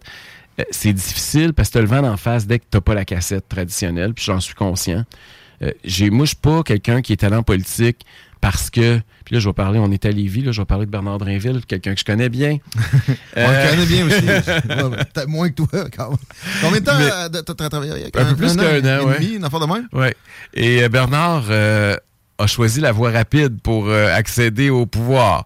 Il a abandonné ses convictions euh, au Parti québécois. Il est allé se présenter dans une région où il n'a jamais habité. Et aujourd'hui, il est ministre de l'Éducation et il se voit demain, on sait. Chef du. Exactement. Oui. Euh, moi, j'ai pas choisi cette voie-là. J'ai pas choisi de renier mes, mes, mes, mes convictions. J'ai pas décidé de taire mes valeurs. Euh, je suis parti avec un parti qui me promettait pas de limousine. Le chemin, le chemin chaotique. C'est ça. Moi, j'ai choisi. Puis je pense que les gens sont capables de comprendre ça puis de savoir c'est quoi la différence entre un opportuniste et une personne de conviction. Et j'ai confiance qu'à terme, ça va payer. Mais la pression est forte. Puis à- à- justement, à long terme, à un moment donné, euh, pour, pour, pour garder cette, cette fraîcheur-là, ça peut, ça peut devenir un enjeu. Euh, le- les processus de membership de, de, de parti, tu penses qu'avec le contact avec les membres, peut-être, ça, ça peut te Écoute, moi, je suis quelqu'un que. Moi, j'aime ça, un parti de militants. J'aime ça, un parti qui a beaucoup de membres, puis où les membres ont un mot à dire. Je suis pas quelqu'un qui aime centraliser le pouvoir puis tout décider tout seul. J'aime ça, voir, faire le tour des régions, d'aller dans chaque circonscription. J'en ai une cinquantaine de faits jusqu'à maintenant, depuis l'élection, dans une tournée pour remercier notre monde. D'ailleurs, j'étais à Lévis la semaine passée pour faire ça. Euh, pour moi, c'est important d'aller au contact de ces gens-là. Euh, puis je- mais ça prend du temps aussi de mettre ça en place, là, parce que c'est pour ça que c'est sûr qu'il y a des dérapages, il y a des risques. Euh, c'est sûr que, tu sais, on, si on regarde historiquement au Québec, là, on le sait, là, le Parti québécois, c'était un parti qui était plus de militants, puis le Parti libéral, il y en avait un peu moins. Mais avec François Legault, on a atteint un nouveau seuil. C'est un parti d'un seul homme. On a, on a plus de, il n'y a plus de base militante. C'est un parti où il y a une seule personne qui décide d'à peu près tout. Et on- il n'y a plus. Fad. Oui, mais on n'a plus de débat. Puis moi, j'aime mieux avoir des débats puis des petits déchirements. Puis de temps en temps, que ça donne des articles un peu moins positifs dans les médias. Mais au moins, il y a quelque chose qui se passe. Les médias non traditionnels, tu y vas aussi quand Oui. même. Il y a des puristes de salon qui voudraient que tu euh, te cantonnes à ça, mais euh, tu, tu, tu vas dans les traditionnels, aussi dans des médias un peu plus... Mais c'est important aujourd'hui de faire les deux parce qu'on ne parle pas aux mêmes générations. Faut, faut pas, faut, faut être réaliste. Là. Les médias traditionnels, ça parle aux personnes plus âgées, puis les médias sur les réseaux sociaux, c'est plus jeune. Euh, moi, je le vois. Puis le- la clientèle du Parti conservateur, c'est sûr qu'on est plus jeune. On a un, peu un parti avec- comme Québec solidaire, en fait. hein. On est les deux partis qui ont une clientèle un peu plus jeune, alors que la CAQ, j'ai jamais vu ça. Un parti avec une clientèle aussi âgée. hein. Systématiquement, le- le- les, les personnes plus âgées ont euh, la tendance vers euh, la coalition. La CAQ. Mais, mais avant, là, au Québec, on était beaucoup divisés. Rappelle-toi, les anglophones puis les immigrants Mhm. étaient beaucoup Parti libéral. Puis chez les francophones, le PQ était plus populaire. Mhm. Aujourd'hui, c'est plus ça à la langue qu'on se divise, c'est sur l'âge. Puis ça, ça me fait peur. Il y a une espèce de choc des générations qui est en train d'avoir lieu. Puis on a... Puis d'ailleurs, j'ai parlé de ça à François Legault. J'ai dit, moi, tu sais, il m'a demandé pourquoi j'étais en politique. Il a dit que lui, il est en politique parce qu'il veut augmenter le salaire du monde. Puis il dit que Fitzgibbon, il y a des solutions miracles. Puis Ah. il, va, il va donner de l'argent à gauche pas à droite, puis ça va augmenter nos c'était pour salaires. l'éducation, il puis moi, j'y ai dit, moi, c'est l'équité entre les générations. Moi, ça m'inquiète de voir que les jeunes vont vivre plus pauvres que, que leurs parents, puis de voir qu'un gouvernement a fait ce qu'il a fait. Promettre 2000 pièces de, de- de- aux, personnes âgées à la veille des élections, c'est pas acheter des votes, là, mais on n'est pas bien ben loin. On s'entend-tu, là? Beaucoup de gens ont reçu une lettre aussi comme quoi il y aurait un médecin de famille à une semaine de, de- du déclenchement. Il y a eu de la manœuvre. Les, les chèques... euh, Les chèques de 400 puis de ça, 600 pièces euh, aussi. Tu sais, c'est- on n'est pas, nos, nos votes sont pas à vendre. là. Ben, on dirait qu'il y en a qui achètent pareil, là, mais bon. Ça a eu, on a eu cette perception-là pendant la campagne à certains, euh, certains moments. Mhm. Euh, pour ce qui est de, juste quelques petits mots sur les, les médias encore euh, moins traditionnels. J'ai entendu Pierre Poilievre au FM 93 récemment dire qu'il favorisait les médias alternatifs. Puis après ça, j'avais plus de réponse. Mais pour, pour euh, ce que tu as fait dernièrement, ce que tu comptes faire en ce sens-là, tes lives euh, sur Facebook, ça continue? Moi, je fais des lives à tous les mardis soirs depuis que j'ai annoncé que je me- je m'en allais en politique. Ça, je vais continuer à faire ça, mais je veux continuer à parler aux médias traditionnels. Euh, moi, partout où je suis invité, j'y vais. Euh, puis je vais aussi ces médias traditionnels, ces médias alternatifs, pardon. Je, je pense qu'il faut faire à tout. Il faut parler à tout le monde. En politique, faut. Puis des fois, j'aime ça aussi parler direct au monde. C'est le fun de rassembler, de rassembler du monde. Pendant la campagne électorale, vous l'avez vu, on est de loin le parti qui a eu les plus gros rassemblements. On avait 3500 personnes au centre Vidéotron. Le plus gros rassemblement de la campagne de François Legault, c'était 200 personnes. Euh, c'est, c'est, C'était des, des femmes puis des cousins de, de, de candidats, puis etc. Euh, non, non. Euh, On sent, on sent cette connexion-là. On, comprend que ça va continuer. Immigration, Éric Duhem. euh, les sorties de la dame au sourcil ces temps-ci, euh, axé sur le chemin Roxham, là, on s'entend. Personnellement, je trouve que c'est- c'est futile pas mal. C'est quoi l'urgence pour toi, le dossier prioritaire en Ben, c'est immigration? de fermer chemin Roxham à très court terme. Il y a, Ouais. il y a vraiment une fuite. Là.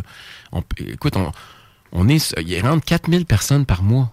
C'est pas, on parle pas de deux, trois ici et là. là. C'est plus anecdotique. Là. Il en rentre autant que notre immigration légale. On n'arrête pas de c'est ce parler. qu'on sait, Mais oui, c'est ce qu'on sait. Mais on n'arrête pas de parler tu du fait qu'on veut qu'ils parlent français. Puis c'est super. Il y a des gros débats sur le pourcentage de francophones. Puis le pourcentage des seuils. Ça, c'est une autre affaire qu'on n'est pas embarqué pendant la campagne.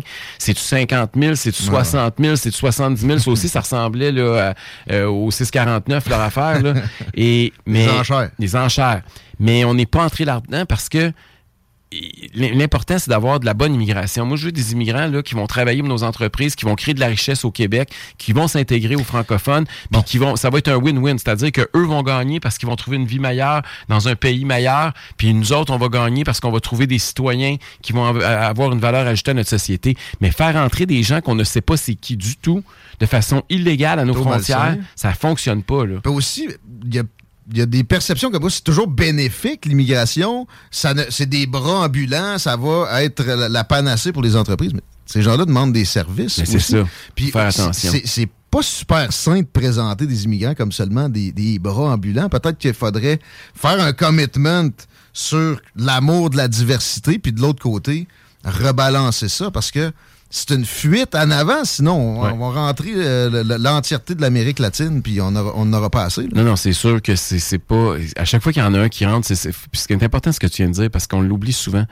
Si par exemple, il manque 10, il manque 10 travailleurs dans, une région ou dans un village, si vous en faites rentrer 10, ben ça va vous en prendre 15 parce que il, va falloir que vous construisiez des maisons pour ce monde-là. Ils vont avoir besoin de place en garderie, ils vont avoir besoin de place à l'école, ils vont avoir besoin de services à l'hôpital, ils vont avoir besoin de manger au restaurant aux autres aussi. Il y a des études qui démontrent qu'ils ont, besoin d'encore plus de services. Ben, c'est assez évident aussi quand tu y penses. Pour l'intégration, souvent, il y a des ressources spécifiques qui, vont en ce sens. Puis là, on a une pénurie de logements aussi. on parle de pénurie de main-d'œuvre, mais on a aussi une pénurie de logements. Il faut les loger. Euh, je veux dire, tu, tu mets ça où, ce monde-là? Là? Et, euh, Des logements sociaux. Quand j'ai parlé à de ça à François Legault, euh, j'ai parlé du chemin Roxham, entre autres. Il m'a dit que lui, sa priorité, c'était pas de fermer le chemin Roxham, c'était de s'assurer que le pourcentage d'immigrants qui rentrent illégalement au Canada, euh, le, le, Québec garde le même pourcentage que sa population, ça veut dire, mettons, 23% alors que, parce que présentement, c'est 95% qu'on a, parce qu'ils rentrent tous par Roxham. Mais moi, là, ça, le fait qu'il y en ait 75% qui s'en aient en Ontario, ça, ça change rien. C'est pas ça le problème. Le problème, c'est qu'il y a un. Il, a, vraiment dit ça. Oui. C'est impressionnant comment un, cerveau peut se faire fréma en, en, quelques années, pareil. Là. Voyons donc. Là. Non, non, mais il disait que c'était le pourcentage. Qui Justin Trudeau qui parle. Là. Il disait que c'était le pourcentage, puis il disait qu'il avait parlé de ça à Justin Trudeau dans sa rencontre qu'ils ont eue à Montréal il y a quelques semaines. que Justin, était d'accord. et, que, euh, et que là, il était en train de faire des, un plan pour s'assurer qu'il y ait un pourcentage de ces immigrants-là qui aillent dans d'autres provinces. Qu'est-ce qu'il y a? C'est inconcevable, j'en reviens pas. Sérieux? OK. Euh, Chico, oui, un ben, petit mot sur l'immigration? Euh, non, pas sur l'immigration. Par contre, on parlait du problème de logement qui est probable à Montréal, qui, semble s'implanter à Québec. là, ça commence. Ben, on, peut parler aussi du problème des armes à feu, qui est probable à Montréal et qui risque de nous affecter éventuellement vers euh, ici à Québec. Est-ce que vous avez une stratégie pour euh, contrer ce problème? Moi, d'abord, j'ai toujours été de ceux qui qui, aime, qui on me dit que je suis tough on crime. Là. Moi, je pense qu'il faut euh, s'attaquer aux criminels. Euh, j'ai toujours eu un malaise avec le fait de s'attaquer aux honnêtes chasseurs au Québec. Euh, puis c'est pas ça n'a rien à voir avec la politique. Là, je disais ça quand j'étais à la radio pendant des années. J'ai jamais, j'ai toujours trouvé que s'attaquer à la conséquence plutôt qu'à la cause, c'est pas winner. c'est pas vrai que les chasseurs sont tous des criminels potentiels. il faut laisser les gens euh, la, la chasse en passant, là, s'il y a quelque chose de traditionnel, c'est bien ça. Puis j'étais très heureux de voir Carey Price faire une sortie récemment. D'ailleurs, je l'ai souligné.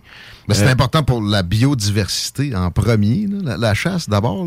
Exactement. Mhm. Fait que, puis, tu sais, c'est pas. Euh, c'est toujours facile de fesser sur un petit groupe dans la société pour te faire applaudir des autres. Puis c'est vrai qu'à Montréal, par exemple, c'est normal, les centres urbains sont de plus en plus nombreux.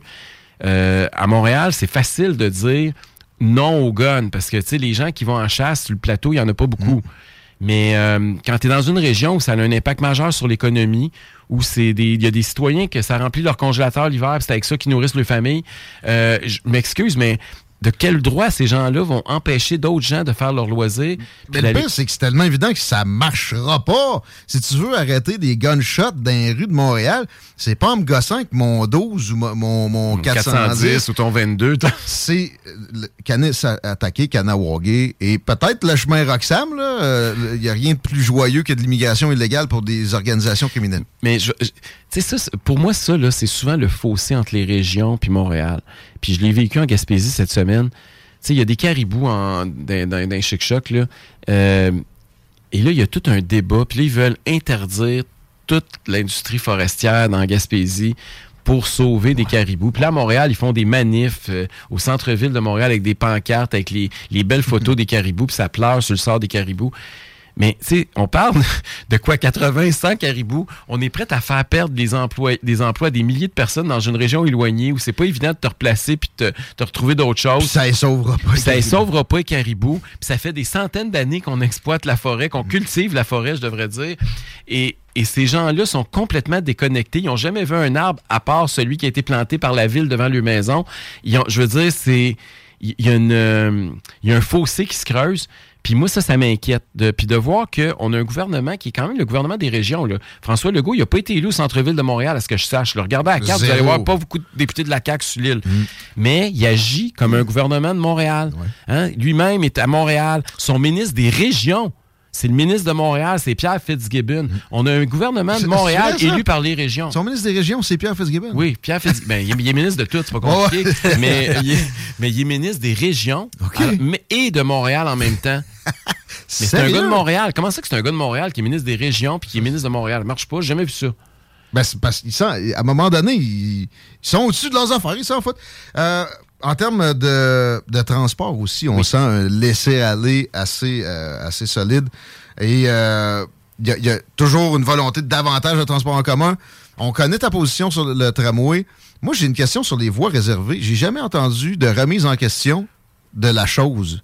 Et un bel exemple que ça devrait être fait, c'est ici à l'approche du pont de Québec, à créer du trafic.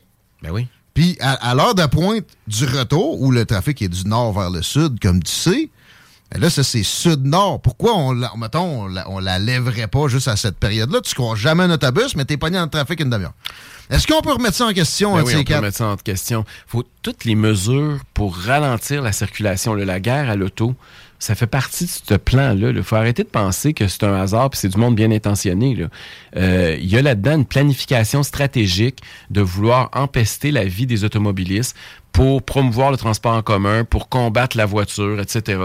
Puis, tu sais, je- je- on reviendra pas avec le débat sur le troisième lien, mais c'est important d'en parler quand, quand on est à Lévis quand même. Là j'ai ça aussi, j'ai parlé de ça avec le premier ministre. Il m'a dit que bientôt, très bientôt, on aurait des nouvelles études. Ouais. j'ai très hâte de les voir. Parce qu'en campagne électorale, rappelez-vous, c'est moi qui a dit qu'il y avait des études, puis il savait même pas qui, qui avait fait les études, puis il savait même pas qui travaillait là-dessus.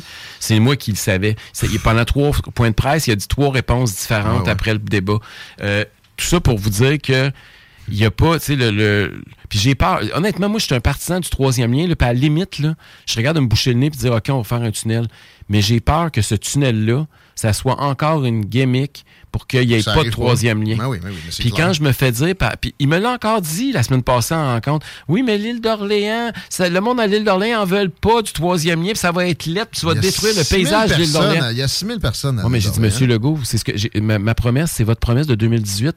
Puis en 2018, savez-vous quoi? Vous avez promis un pont lettre à l'île d'Orléans, puis ils ont voté pour vous. Ah. Fait que je disais, là, les gens de l'île d'Orléans qui veulent pas de pont, je dis, savez-vous quoi? Ils ont voté, de deuxième partie, puis qui ont voté cette année, comme toute la région de Québec, ils ont voté conservateur. Fait que ça n'a pas rapport. Arrêtez de me dire que pour les 6000 personnes de l'île d'Orléans, on peut pas faire un pont qui va coûter deux fois moins cher, deux fois plus vite à construire, avec pas de dépassement de coûts, puis qui va être beaucoup plus prévisible. Qui risque d'être le premier lien de la région aussi avec la détérioration. J'ai pas vu de centaines de manifestants contre le troisième lien sur l'île. Moi, au Ben, contraire, durant l'automne, quand c'est la saison des pommes, un pont de plus, ça fera bien.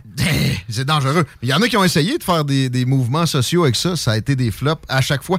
Euh, transport à Lévis, en quelques mots, il y a la grève présentement à la Société de transport de Lévis. J'ai euh, en tête la, la proposition pour la gratuité qui avait été amenée à la campagne. Oui. Comment tu, euh, tu, tu vois la situation? Il y a beaucoup de gens aussi qui parlent de fusion, Société de transport de Lévis, RTC. Prononcer là-dessus? Moi, j'ai déjà, euh, quand j'étais à l'ADQ à l'époque, j'ai rédigé un projet de loi sur le transport en commun pour dire que c'est un service essentiel. Euh, et un service essentiel, comme vous savez, il ne peut pas y avoir de grève parce ça. que c'est essentiel. Puis il y a beaucoup de travailleurs qui nous écoutent que si demain matin, il n'y a pas de transport en commun, euh, se rendre au travail, ça devient un maudit casse-tête. Puis dans bien des cas, ils peuvent même plus le faire. Donc, euh, il va falloir qu'on un jour, on ait, de- on ait, on ait de l'avant. Par exemple, un hôpital ne peut pas fermer. Tu peux pas. Même si les- le monde veut faire la grève à l'intérieur de l'hôpital, ils peuvent faire. Il y a toutes sortes de moyens de protester puis de manifester leur désaccord avec les offres patronales. Puis il y a- ils sont syndiqués, ils ont le droit de faire valoir leurs revendications. On n'est pas contre le fait que les travailleurs puissent euh, se battre pour des meilleures conditions de travail, mais ça peut pas se faire aux dépens du- des citoyens. Il y a des moyens que ça se produise autrement. Le RTC gagne 13 000 de plus en moyenne par chauffeur et euh, eux autres, c'est un service essentiel. Alors, ce que je comprends, c'est que tu, tu- tu amènerais ça à Lévis aussi, puis Ben, peut-être à Longueuil. qui- Pourquoi, c'est pourquoi c'est des c'est un travail essentiel dans certains endroits au Québec, ça ne l'est pas ailleurs? Si le transport en commun, il est- je veux dire, c'est pas parce que tu habites à Lévis, tu prends l'autobus, que ton autobus est moins important que l'autobus du gars qui habite dans une autre ville. là. Fusion avec le RTC? Ben, écoute, c'est sûr que. Puis ça, c'est drôle parce que ça- on revient au projet de tramway avec ça, parce que rappelez-vous qu'une des conditions de, de la CAQ pour avoir un tramway à Québec, c'était qu'il y ait une interconnexion avec la rive sud. hein. Pour- on partait même du projet du SRB à l'époque. Ça a chopé à, à bien des, des occasions, ça. Et euh, j'ai l'impression que, puis ça, ça m'écœure, on a comme cassé ça. Il n'y a, plus de- il y a plus personne qui parle de ça. Et euh, Mm-hmm. pourtant, c'était ça l'objectif, parce que les gens de Lévis, là, je veux pas vous faire de peine, mais vous allez en payer un maudit bout du tramway à Québec Ben oui, pareil. Là. aucun doute. Et, euh, et, et parce que le gros chèque, il viendra pas de la ville de Québec. Le gros chèque, il va venir du gouvernement du Québec. Mm. Et François Legault, puis là, j'ai regardé les chiffres. là. Oui, les gens de la Rive-Sud sont encore plus contre le tramway Ouais. que les gens de la Rive-Nord. Mais les gens de la Rive-Nord aussi sont contre. Et là, avec le dépassement de coûts qu'on nous annonce, euh, il va y avoir encore beaucoup plus de monde contre le tramway tout à l'heure. Pire que ça, on sait même pas comment ça va générer d'augmentation de taxes. Notre calcul ici, c'est 15% On avait lu au départ qu'il y avait euh, 150 millions d'opérations entretien à prévoir avec ça. Ça, a dû- ça doit être rendu à 200. Budget de la Ville de Québec, euh, c'est un milliard quelques. Euh, le calcul est assez simple à faire. On a trouvé des équivalents. Chico avait trouvé en Inde avec euh, une règle de 3 puis le- le- les distances. 15% d'augmentation de taxes à Québec. Ben à Lévis, la tentative de suivre va être très forte aussi. C'est Ah. fou. Et, et c'est un projet que personne ne veut arrêter. Il n'y a aucune légitimité démocratique. On n'a jamais voté pour ça. Le maire qui nous avait proposé ça avait fait campagne contre. Euh, celui qui est là actuellement nous avait promis 10 modifications. Il y a eu zéro modification. Puis il continue encore avec le projet qui était le projet de son adversaire aux dernières élections qui a battu. C'est, je veux dire, c'est complètement fou. Puis d'ailleurs, au premier, j'ai dit une chose. J'ai dit, Monsieur Legault, là, on est rendu, on est parti à 3,3 milliards le tramway. On est rendu à 4. Là, on sait déjà que le chiffre va être plus haut. D'ailleurs, il savait combien, qu'ils vont- combien de plus ça va coûter. là, parce Ah. qu'il m'a dit qu'il ne pouvait pas me le dire. Ah. C'était Marchand de C'était au maire Marchand de donner le chiffre, c'est pas à lui. Ils veulent mettre le singe sur les épaules de l'autre. C'est ça que ça veut dire. Là. Et, et là, ce qu'il dit, c'est j'ai dit combien de centaines de millions de dollars de dépassement de coûts à partir du moment où vous allez dire OK, là, c'est trop, on tire Ouais. la plug? Là, il m'a dit ah, j'ai dit que la capacité de payer des contribuables était limitée. Il m'a dit non. Bon, OK, Wow. là, là-dessus, on s'entend. Mais c'est quoi la limite? L'idéologie progressiste avant ça. Parce, c'est tout, là. parce que là, il y a un seul soumissionnaire, Alstom, pour le matériel roulant. Ça veut dire que c'est Alstom qui va décider c'est quoi le dépassement de coût. Parce que peu importe le montant qu'ils vont faire, on va, nous autres, là, on est le brochet qui a avalé l'hameçon. Mm-hmm. Là. Fait qu'ils vont nous tirer dans la direction qu'ils veulent, au montant qu'ils veulent. C'est ça que ça veut dire un seul soumissionnaire. c'est qu'on ne l'a Et- même pas avalé.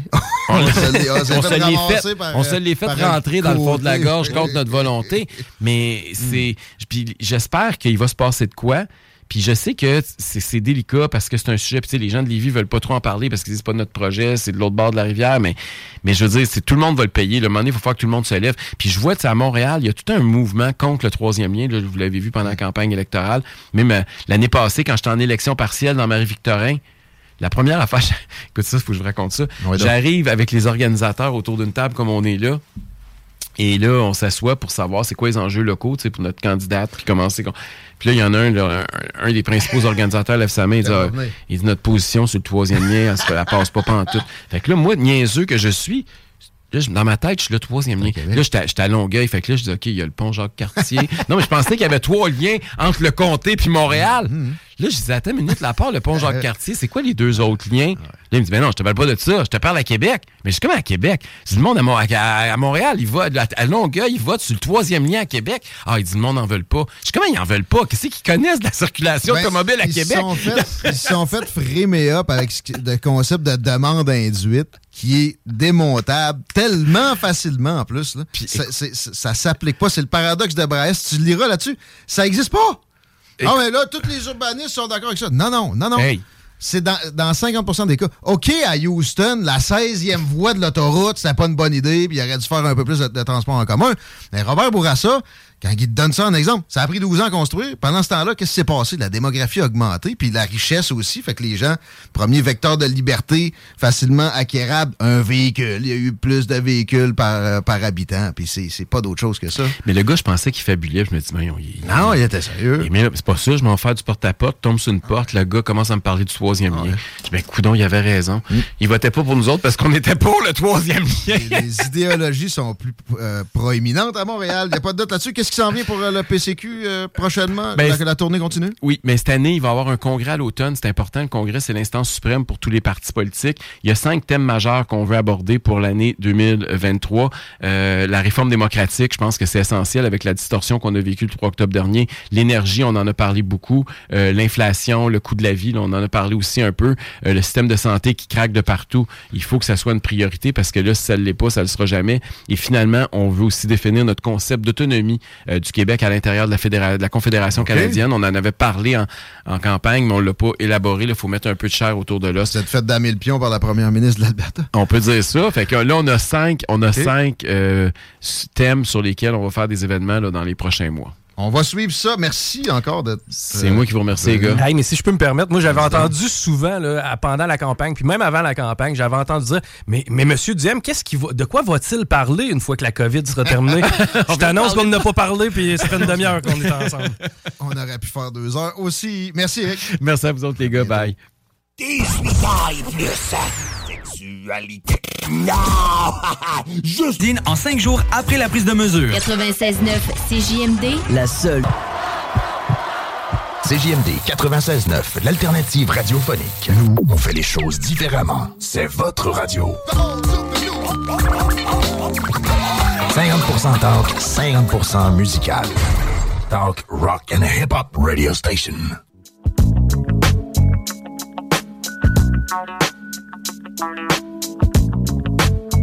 Ben oui, les deux snooze s'en viennent. La préparation est commencée. C'est de la fromagerie Victoria ce soir, la préparation. 17h13. Si vous voulez réentendre l'entièreté de l'entrevue avec euh, Éric Duhem, ça va être euh, sur le site dans quoi, Chico? Une heure et demie. Ah, bien. Dans ces eaux-là. Est-ce que là, c'est terminé, les accidents, de- l'accident sur de la capitale, ça doit être résorbé? ça? Non, malheureusement, ça s'est empiré dans les dernières minutes. Je t'avais parlé d'Henri IV direction nord. Ça va maintenant très bien. C'est sur Laurentienne direction nord où c'est problématique. Même chose pour de la capitale direction ouest euh, parce qu'il y a un accident là, dans le secteur. là, euh, je t'avais parlé un peu plus tôt sur de la capitale. Mais euh, ça n'a rien à voir avec le trafic habituel. Pas si tant pire. On a justement un urbaniste euh, en ligne, euh, notre ami Armand pour Ashraf. Bon, on- on- est-ce que tu te qualifies d'urbaniste parce que tu as une maîtrise en aménagement du territoire quand même? Bonjour. Salut. Non, non euh, pas du tout. OK. Mais de toute façon, ça veut pas dire grand-chose, ce terme-là. Un peu comme climatologue. Pour euh, en, en chercher intensivement depuis trois ans, c'est un peu galvaudé comme terme. Mais tu euh, t'intéresses au transport, puis aujourd'hui, c'est pas euh, du transport du transport urbain, c'est interurbain. TGF, train grande fréquence, ou Thank God It's Friday, ou c'est tous des gars de folle, je sais pas. C'est des initiales qui m'ont fait penser à plein d'affaires. Puis là, dans ma tête, moi, c'est un TGV. Un TGF, c'est quoi? C'est la version éducorée avec moins, moins de rapidité, c'est ça? Ah, c'est la version poche un peu, hein, TGF. Ben c'est ça, c'est la version à Bruno Marchand. C'était sûr. Mais tu sais, avant de commencer, tu sais, aménagement puis, puis sciences politiques. Je pense que tu as fait sciences politiques aussi avant. Puis Ouais. c'est très relié parce que les décisions de transport comme celle-ci, elles sont prises par des décisions politiques. Donc euh, c'est un monde qui est interrelié, le transport, l'aménagement et la politique. C'est pas, euh, c'est pas du tout technocratique, par exemple, où c'est des, des experts qui vont décider eux-mêmes euh, de, de construire. Mais pour le, pour le TGF, effectivement, c'est un train grande fréquence. En fait, la seule différence avec le train actuel, c'est la question de priorité. Parce que aujourd'hui, euh, le train, quand on prend le train, par exemple pour aller à Montréal, euh, oui, c'est confortable, c'est un peu plus cher que, que le bus. Puis la durée du voyage, elle est très décevante parce que c'est soit similaire, soit c'est beaucoup plus long. C'est long, Euh, c'est long, puis c'est ça. que- S'il y a des dérangements, puis je me trompe-tu ou l- la marchandise a priorité? Exactement, c'est en plein ça le problème, c'est que tu peux avoir un- une réunion le mardi matin, tu prends le train, euh, tout va bien, et là, patatrac, euh, j'exagère un peu, mais il y a un train qui passe avec du pain dessus, ben, le pain va avoir priorité sur toi qu'à ta réunion, Et toi, t'es en retard, mais t'as raté ton, t'es arrivé deux jours plus tard. Et c'est un vrai problème parce qu'à cause de, de cette histoire de priorité d'usage des rails à la marchandise par rapport aux passagers, mais il y a 30% des trains qui sont en retard. C'est énorme. Hey, ben c'est un sur trois, ça n'a pas de sens. Ouais, c'est, c'est, et, et Via Rail eux-mêmes ont admis que s'il n'y avait pas cette euh, question de priorité des, des, des marchandises, mais ce serait 95% des trains qui seraient à l'heure. Donc il y aurait vraiment euh, un retard de 5% qui est tout à fait acceptable. 5% c'est rien du tout sur le, le nombre de trains qui passent, mais à cause de ça, ben, il y en a 30% qui arrivent pas à l'heure. Puis c'est très sérieux le retard, puisque à cause de ça, euh, tu es moins intéressé à prendre le train, ça devient pas vraiment intéressant parce que ton heure d'arrivée, tu sais, Non, ça n'a pas de sens. deux, quasiment, ce sera pas la vraie, ça va pas marcher. Et la question du train, euh, parce que l'axe euh, euh, Montréal, Toronto, Ottawa, puis même Québec, ça, ça fait partie des axes les plus prometteurs en Amérique du Nord. Euh, puis ça, c'est des organismes qui, qui se penchent sur le transport qui l'ont dit et qui nécessiteraient un investissement sur le transport ferroviaire. Et ça faisait partie quelquefois des, euh, peut-être pas des promesses euh, concrètes, mais des discussions, des partis en disant oui, on fera un truc, un, un investissement pour le transport ferroviaire sur cette ligne-là. Et on l'a eu en 2021. Donc ça remonte un peu quand même, mais en 2021, le gouvernement libéral euh, fédéral a dit qu'il investirait euh, 6 à 12 milliards de dollars pour relier euh, Québec, Montréal, Toronto, Ottawa et je pense Trois-Rivières aussi. Ben, là, pas le choix entre Québec et Montréal. Oui, même mais si c'est pas là. Au début, c'était pas garanti qu'on aurait Québec et Trois-Rivières dans cette. Euh, ouais, ben, je comprends. là, la densité est commande pas nécessairement ça. C'est une question de pression politique après. Puis le bon Bruno Marchand tant mieux. en rajoute. Heureusement qu'ils ont qu'ils ont inclus Québec, mais c'est ça, c'est euh, que c'est- dense, mais pas pas du tout autant que, que Montréal, Toronto. Puis même Ottawa est plus. euh, puis en plus, Ottawa est au milieu de, de Mm. Québec. euh, bon. Et, euh, et donc en, en 2021, ils ont fait l'annonce peu avant la campagne. Donc était-ce une annonce préélectorale? Probablement C'était en, en juillet, puis la campagne c'était pendant l'automne en, en 2021. Et, euh, et là, ils sont arrivés en disant, ben, on va faire un train à grande fréquence, le TGF, euh, c'est-à-dire que c'est un train euh, qui, qui, qui se limite à 200 km à l'heure. Le- Actuellement, le Via Rail, c'est 180. Ben ouais, mais ça, c'est rare qu'il pogne, par exemple. OK, mais euh, j'imagine qu'il y a une espèce, il y a une rail dédiée. C'est là l'avantage, je me trompe? Oui, oui. Bon. Et le gain se fait notamment parce qu'il n'y a plus la priorité qui est donnée aux marchandises. Bon. Mais là, pour 12 milliards? Ou c'est rendu, c'est rendu 18? Ou- Ben, y a, je pense pas qu'il y ait une mise à jour euh, sur les estimations. C'était 6 à 12 pour ça. Puis on souhaitait finir le projet en, en 2030. 2030, c'est une grosse année, hein, parce que deux ans avant, le tramway il sera terminé. Ouais, ouais, ouais. 2030, on aura un TGF.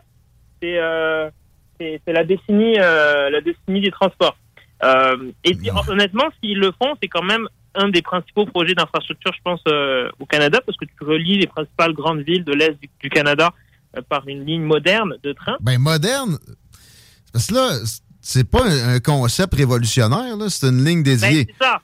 C'est ça, c'est ça le problème, c'est que dès qu'ils ont fait l'annonce, il y en a avec raison qui ont dit mais pourquoi on ferait pas un TGV Parce que les autres pays ils ont un TGV, ça va super bien. C'est c'est un train qui va à 300 km à l'heure. Euh, en France, on en entend souvent parler. Le fameux TGV, moi je l'avais pris souvent. Je faisais Marseille-Paris en, en même pas trois heures à la place de prendre la voiture pendant 10 heures. Et, euh, et à ce moment-là, le fédéral, ils ont dit oui, on a fait une étude euh, comparative. Euh, le TGV coûte un peu plus cher, c'est vrai. C'est plus long à construire. Euh, puis ils ont conclu qu'avec ces éléments-là, ben, le TGF, donc le fréquence, euh, serait plus rentable parce qu'il coûte moins cher, qu'il y a quand même un gain de temps. Là, ils ont mis un, un- un- un tableau que j'ai pris en photo, euh, Guillaume, avec euh, des estimations de temps et de trajet. T'enverras ça Chico, on va le mettre euh, avec la publication de ton, euh, ton podcast. Ah ouais, donc, on t'écoute? OK. Donc, ça dit, par exemple, trajet Montréal-Toronto, qui est vraiment plate en train, c'est long, c'est 5 heures. Mais là, avec un TGF, ça ben, on, sauve, on sauve une heure, grosso modo. Ça devient, euh, ça devient 4 heures. Les maudites solutions de l'Orama, au final, ça coûte tout le temps plus cher, puis au, au même le double. Ouais, c'est ça. Puis même, le, moi, ce qui m'a frappé, c'est Montréal-Québec. C'est quand même une destination qui nous intéresse en termes de transport et de trajet. En ce moment, c'est 3h24 quand il n'y a pas de, de train au pain à l'autre qui te double euh, parce qu'il y a priorité. Mais là, on, on sauverait seulement 30 minutes. Donc, ça reste quand même 3 heures. 2h50. Ça va coûter trois fois le prix, là, parce qu'à un moment donné, il va falloir payer ça, puis les salaires vont... Ah, euh, non, euh, désolé, je, je, je suis convaincu que c'est mauvais. pas. Alors que le TGV, pour les mêmes distances, puis ça c'est pas dans le tableau, c'était dans un autre, euh, dans une autre lecture, mais le TGV euh, Toronto-Montréal, au lieu d'être 5 heures ou 4h20, ça devient tout de suite 3 heures. Et Montréal-Québec, ça se ferait en une heure, grosso modo. Bon, là, on jase, là. Là, tu vas le payer, Ouais, le genre surplus. le temps pour aller à la job avec le trafic, moi j'arrive à. Montréal en TGV. Bon, mais attends, moi, pour, pour euh, penser en termes de, de- des travaux, un TGV, ça sera encore plus long, puis complexe, puis onéreux à mettre en place. Pourquoi pas aller à, à l'étape suivante? Dans ma tête, c'est c'est un Hyperloop. Puis euh, j'ai l'impression que le problème pour qu'on n'intègre pas ça dans des projets, c'est que ben, les amis d'Alstom puis de Bombardier sont pas nécessairement impliqués là-dedans, c'est des startups. On, euh, on a la chance que le gouvernement de l'Alberta soit plus allumé. Puis là, il y, a des- il y a des tests qui se font, mais c'est quelque chose qu'on on sait déjà c'est extrêmement efficace. Il y a un confort là-dedans aussi que tu n'as pas nécessairement dans, dans des trains. C'est plus écologique. Il y a euh, presque pas d'électricité qui a à être utilisée. Euh, mettons là aussi pour le- les, les- les transferts d'un bord à l'autre de, de ce qui serait la ligne. là. Un Hyperloop, tu peux faire ça en hauteur. Euh, tu peux faire ça dans le sol. Y en tout cas, tu peux même alterner les deux. Il y a pas mal d'avantages à ça. Le seul désavantage que je vois, c'est ça.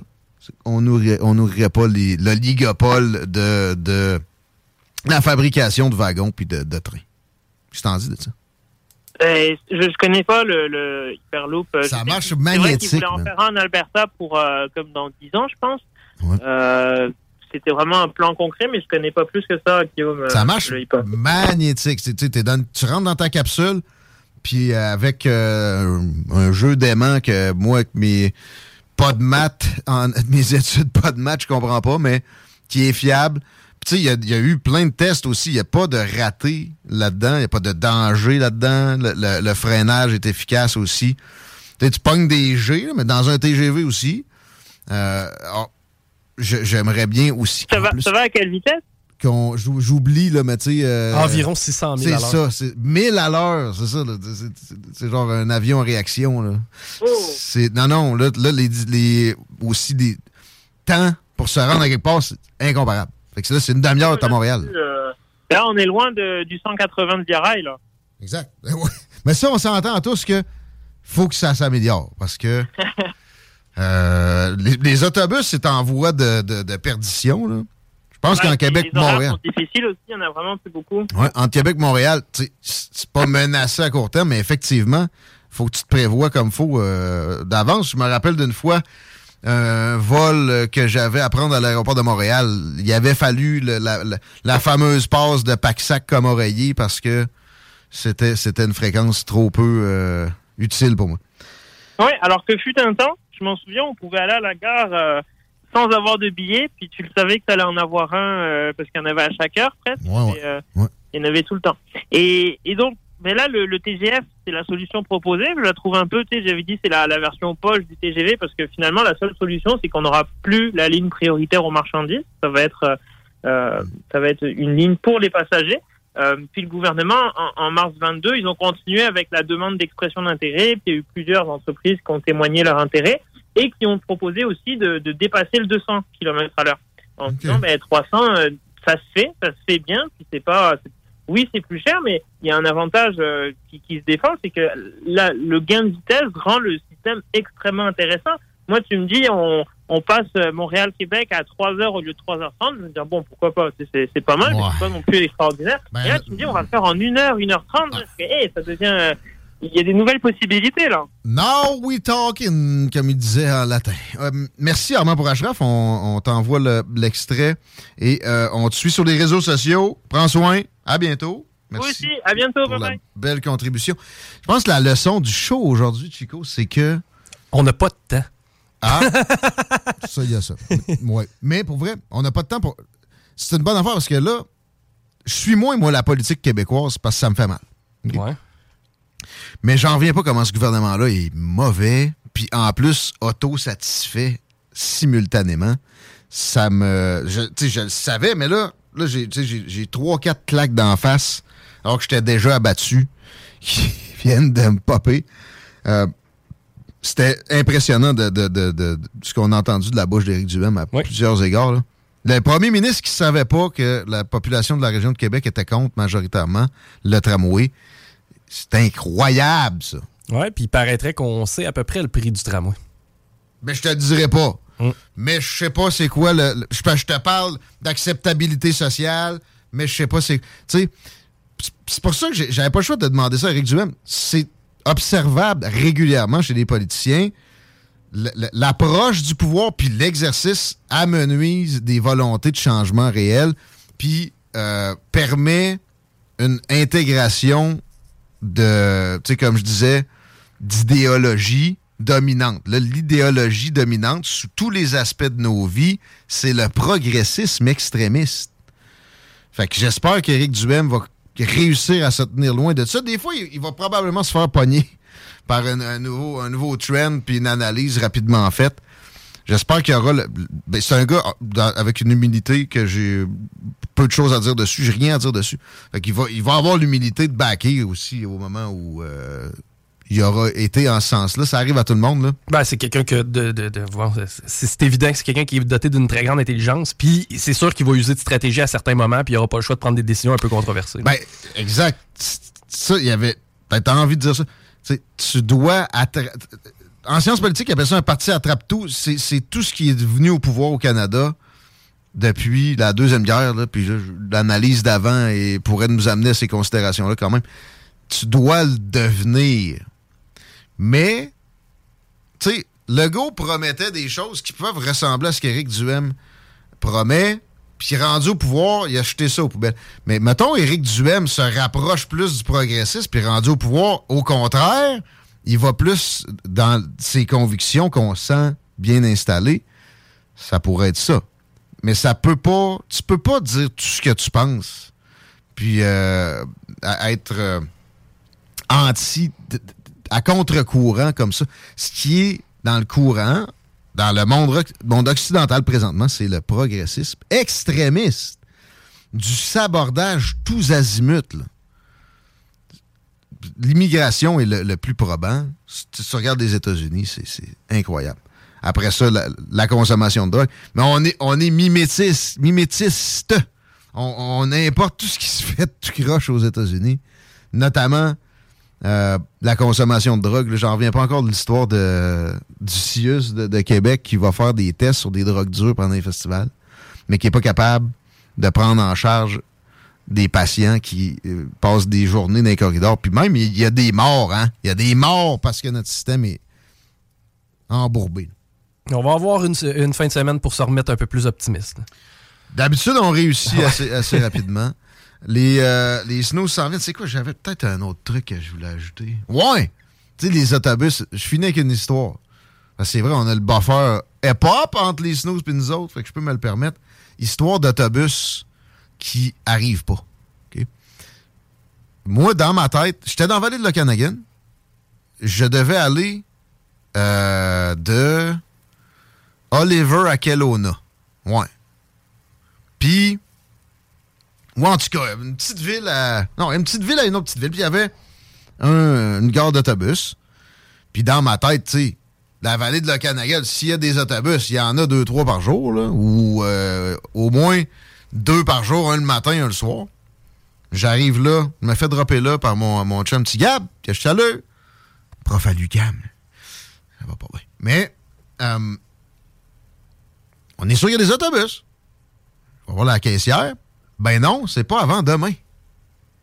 Ça, là, sérieux, ça fait mal en tabarnak. Puis là... Ça fait nord de Russie. Genre, attends, à bus, on a, on a un, un parcours par jour. Ben oui, Ouais. dans, dans, dans- même c'était genre 36 heures qu'il fallait que j'attende là. Tu sais, là, je tombais itinérant d'un village du BC, moi, là. là. Fait que là, c'ti. Puis euh, téléphone à plat, évidemment, etc. La chance que j'ai eue, man. Il y a un Québécois qui rentre dans la place, puis il dit en français, est-ce quelqu'un qui a besoin d'un sit? Ben non. Je te jure, man. Fait que là, je fais comme, je lève la main. Moi, hein? OK, viens dedans. Là, j'avais du bagage en style. Je pacte ça dans sa vanne. Bon, là, j'ai pas de frein. Mais il reste pas mal de compression dans cette machine-là. Fait que, euh, tiens-toi. Mais la vallée de l'Okanagan, ça ressemble à la route entre euh, Bécomo, mettons, puis Manic 5. Ce n'est que des courbes sur le bord de des ravins. Wow! puis des, des côtes, puis etc. Mais c'est rarement tenu de même après une poignée de véhicules. Je suis vivant encore. Oui. Je veux pas blâmer le service euh, de, mettons que je me serais blessé, de, de J'avais juste à mieux planifier mes affaires. Mais tu sais, tout ça pour dire que c'est important, les transports en commun, pareil. OK? Je veux pas qu'on on, on fasse ça en mégalomane, mais je veux pas de solution de l'orama, puis je veux qu'on je veux qu'on le fasse. Puis l'interurbain, de pas un bout, c'est complètement laissé de côté, puis c'est- ridicule. Puis c'est pas vrai que les chars électriques vont, vont régler ça. L'autonomie, dans les deux dernières années, ça n'a pas augmenté ben ben. Puis j'ai pas l'impression que ça va se rendre à quelque chose de vraiment intéressant. Puis je suis désolé, mais le- le- les charges que tu as sur le chemin, puis les prévisions, puis tout ça, plus le monde va en avoir, plus ça va être problématique. Au contraire de ce qu'on nous annonce. Fait que, euh, ouais, il faut qu'il faut qu'il se passe de quoi? Hyperloop, man!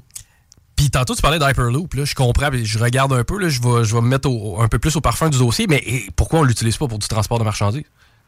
Tellement. On devrait, on devrait parler au boss de la, de la compagnie canadienne qui a développé ça puis qui va être euh, à la tête du projet pilote. entre- je pense entre Calgary et Edmonton. Ouais, c'est le cas. J'ai j'ai regardé. Puis normalement, ça serait livré 2030, euh, entre 2030 et 2035. Ça! Là, on parle. Le TGV, c'est déjà old school. Oui, t'as On raison. tout de suite être sa prochaine affaire? Puis je suis pas mal certain que ça va coûter moins cher un Hyperloop. Pour vrai, t'as pas besoin d'alimenter ça en électricité quasiment. Bah, tu dois alimenter ça- les, ça les prend batteries. des bières, les- là. Ouais, non, non, mais, mais, ça euh, marche au, euh, au magnétisme. Oui, mais tu dois booster tes aimants avec, les- avec de l'électricité. Ouais, probablement. Hein, ouais. Non, je suis pas sûr. Il me semble qu'il m'a- Ah ouais? avait dit, tu sais, ça se compare pas avec un, un train, là. Il avait parlé, genre, de, tu sais, ça, là. que Ben, c'est déjà plus green. Et en plus, le, confort est à l'honneur. Parce que, bon, un train, tu, vas me dire, non, non, mais là, c'est mieux que l'avion. Ouais, c'est mieux que l'avion, mais t'es pas dans une capsule. Hey, là, t'as ton, ton propre char, là. Puis, c'est un après l'autre. Il n'y a pas de danger. Il y a des, il y a des euh, matières absorbantes entre les deux. Puis, s'il y a un petit, un petit bump, c'est pas grave. À, à 1000 milles à l'heure, d'après moi, t'es là tellement pas longtemps que. Il parle-tu de 1000 milles à l'heure aussi? T'as- t'as dit Euh, non, 600? 600 000 à l'heure, excusez, à 1000 Ça fait km 1000 heure passé. D'après moi, t'es pas là-dedans longtemps. là. Le Canada, tu Non, le mais ça, traverses en c'est- 6 heures. Non, non, mais c'est ça, là. Pourquoi? Qu'est-ce qu'on attend, là? Non, non, TGV, c'est de la corruption. C'est pour ça qu'on zigonne après Alstom puis Bombardier puis euh, leur truc qu'eux autres proposent. C'est rien d'autre. On s'arrête euh, là-dessus. Soyez positifs et Oui. joyeux en fin de semaine. On se retrouve lundi, nous autres, les deux snooze. Hey, hey, t'as oublié quelque chose? Viennent. Sûrement plein d'affaires. Qu'est-ce qui se passe dimanche? Un bingo! Ben oui, mode cinéma, en plus. Des billets du Lido. Des billets du Lido. On va d'ailleurs revisiter les trames sonores des films de votre enfance. On va avoir du gros fun. 3000 3000 pièces. Euh, euh, je pense que t'as du euh, Empire Tattoo, t'as des, des restos. J'ai énormément de Des billets des Pee-Wee. T'as-tu des billets pour le tournoi Atom? Oui! Oui. VIP avant ça. Yes. À l'Arena de Lévis. Même si vous n'avez pas les billets, allez-y, ça. Tournoi Atom, belle institution. Allez jouer un peu les, euh, les dépisteurs. C'est du fun garanti. Bonne fin de semaine. OK. Bye-bye. CJMD 96.9 Lévis. L'alternative radio. La recette qui lève. Pas besoin de pilule.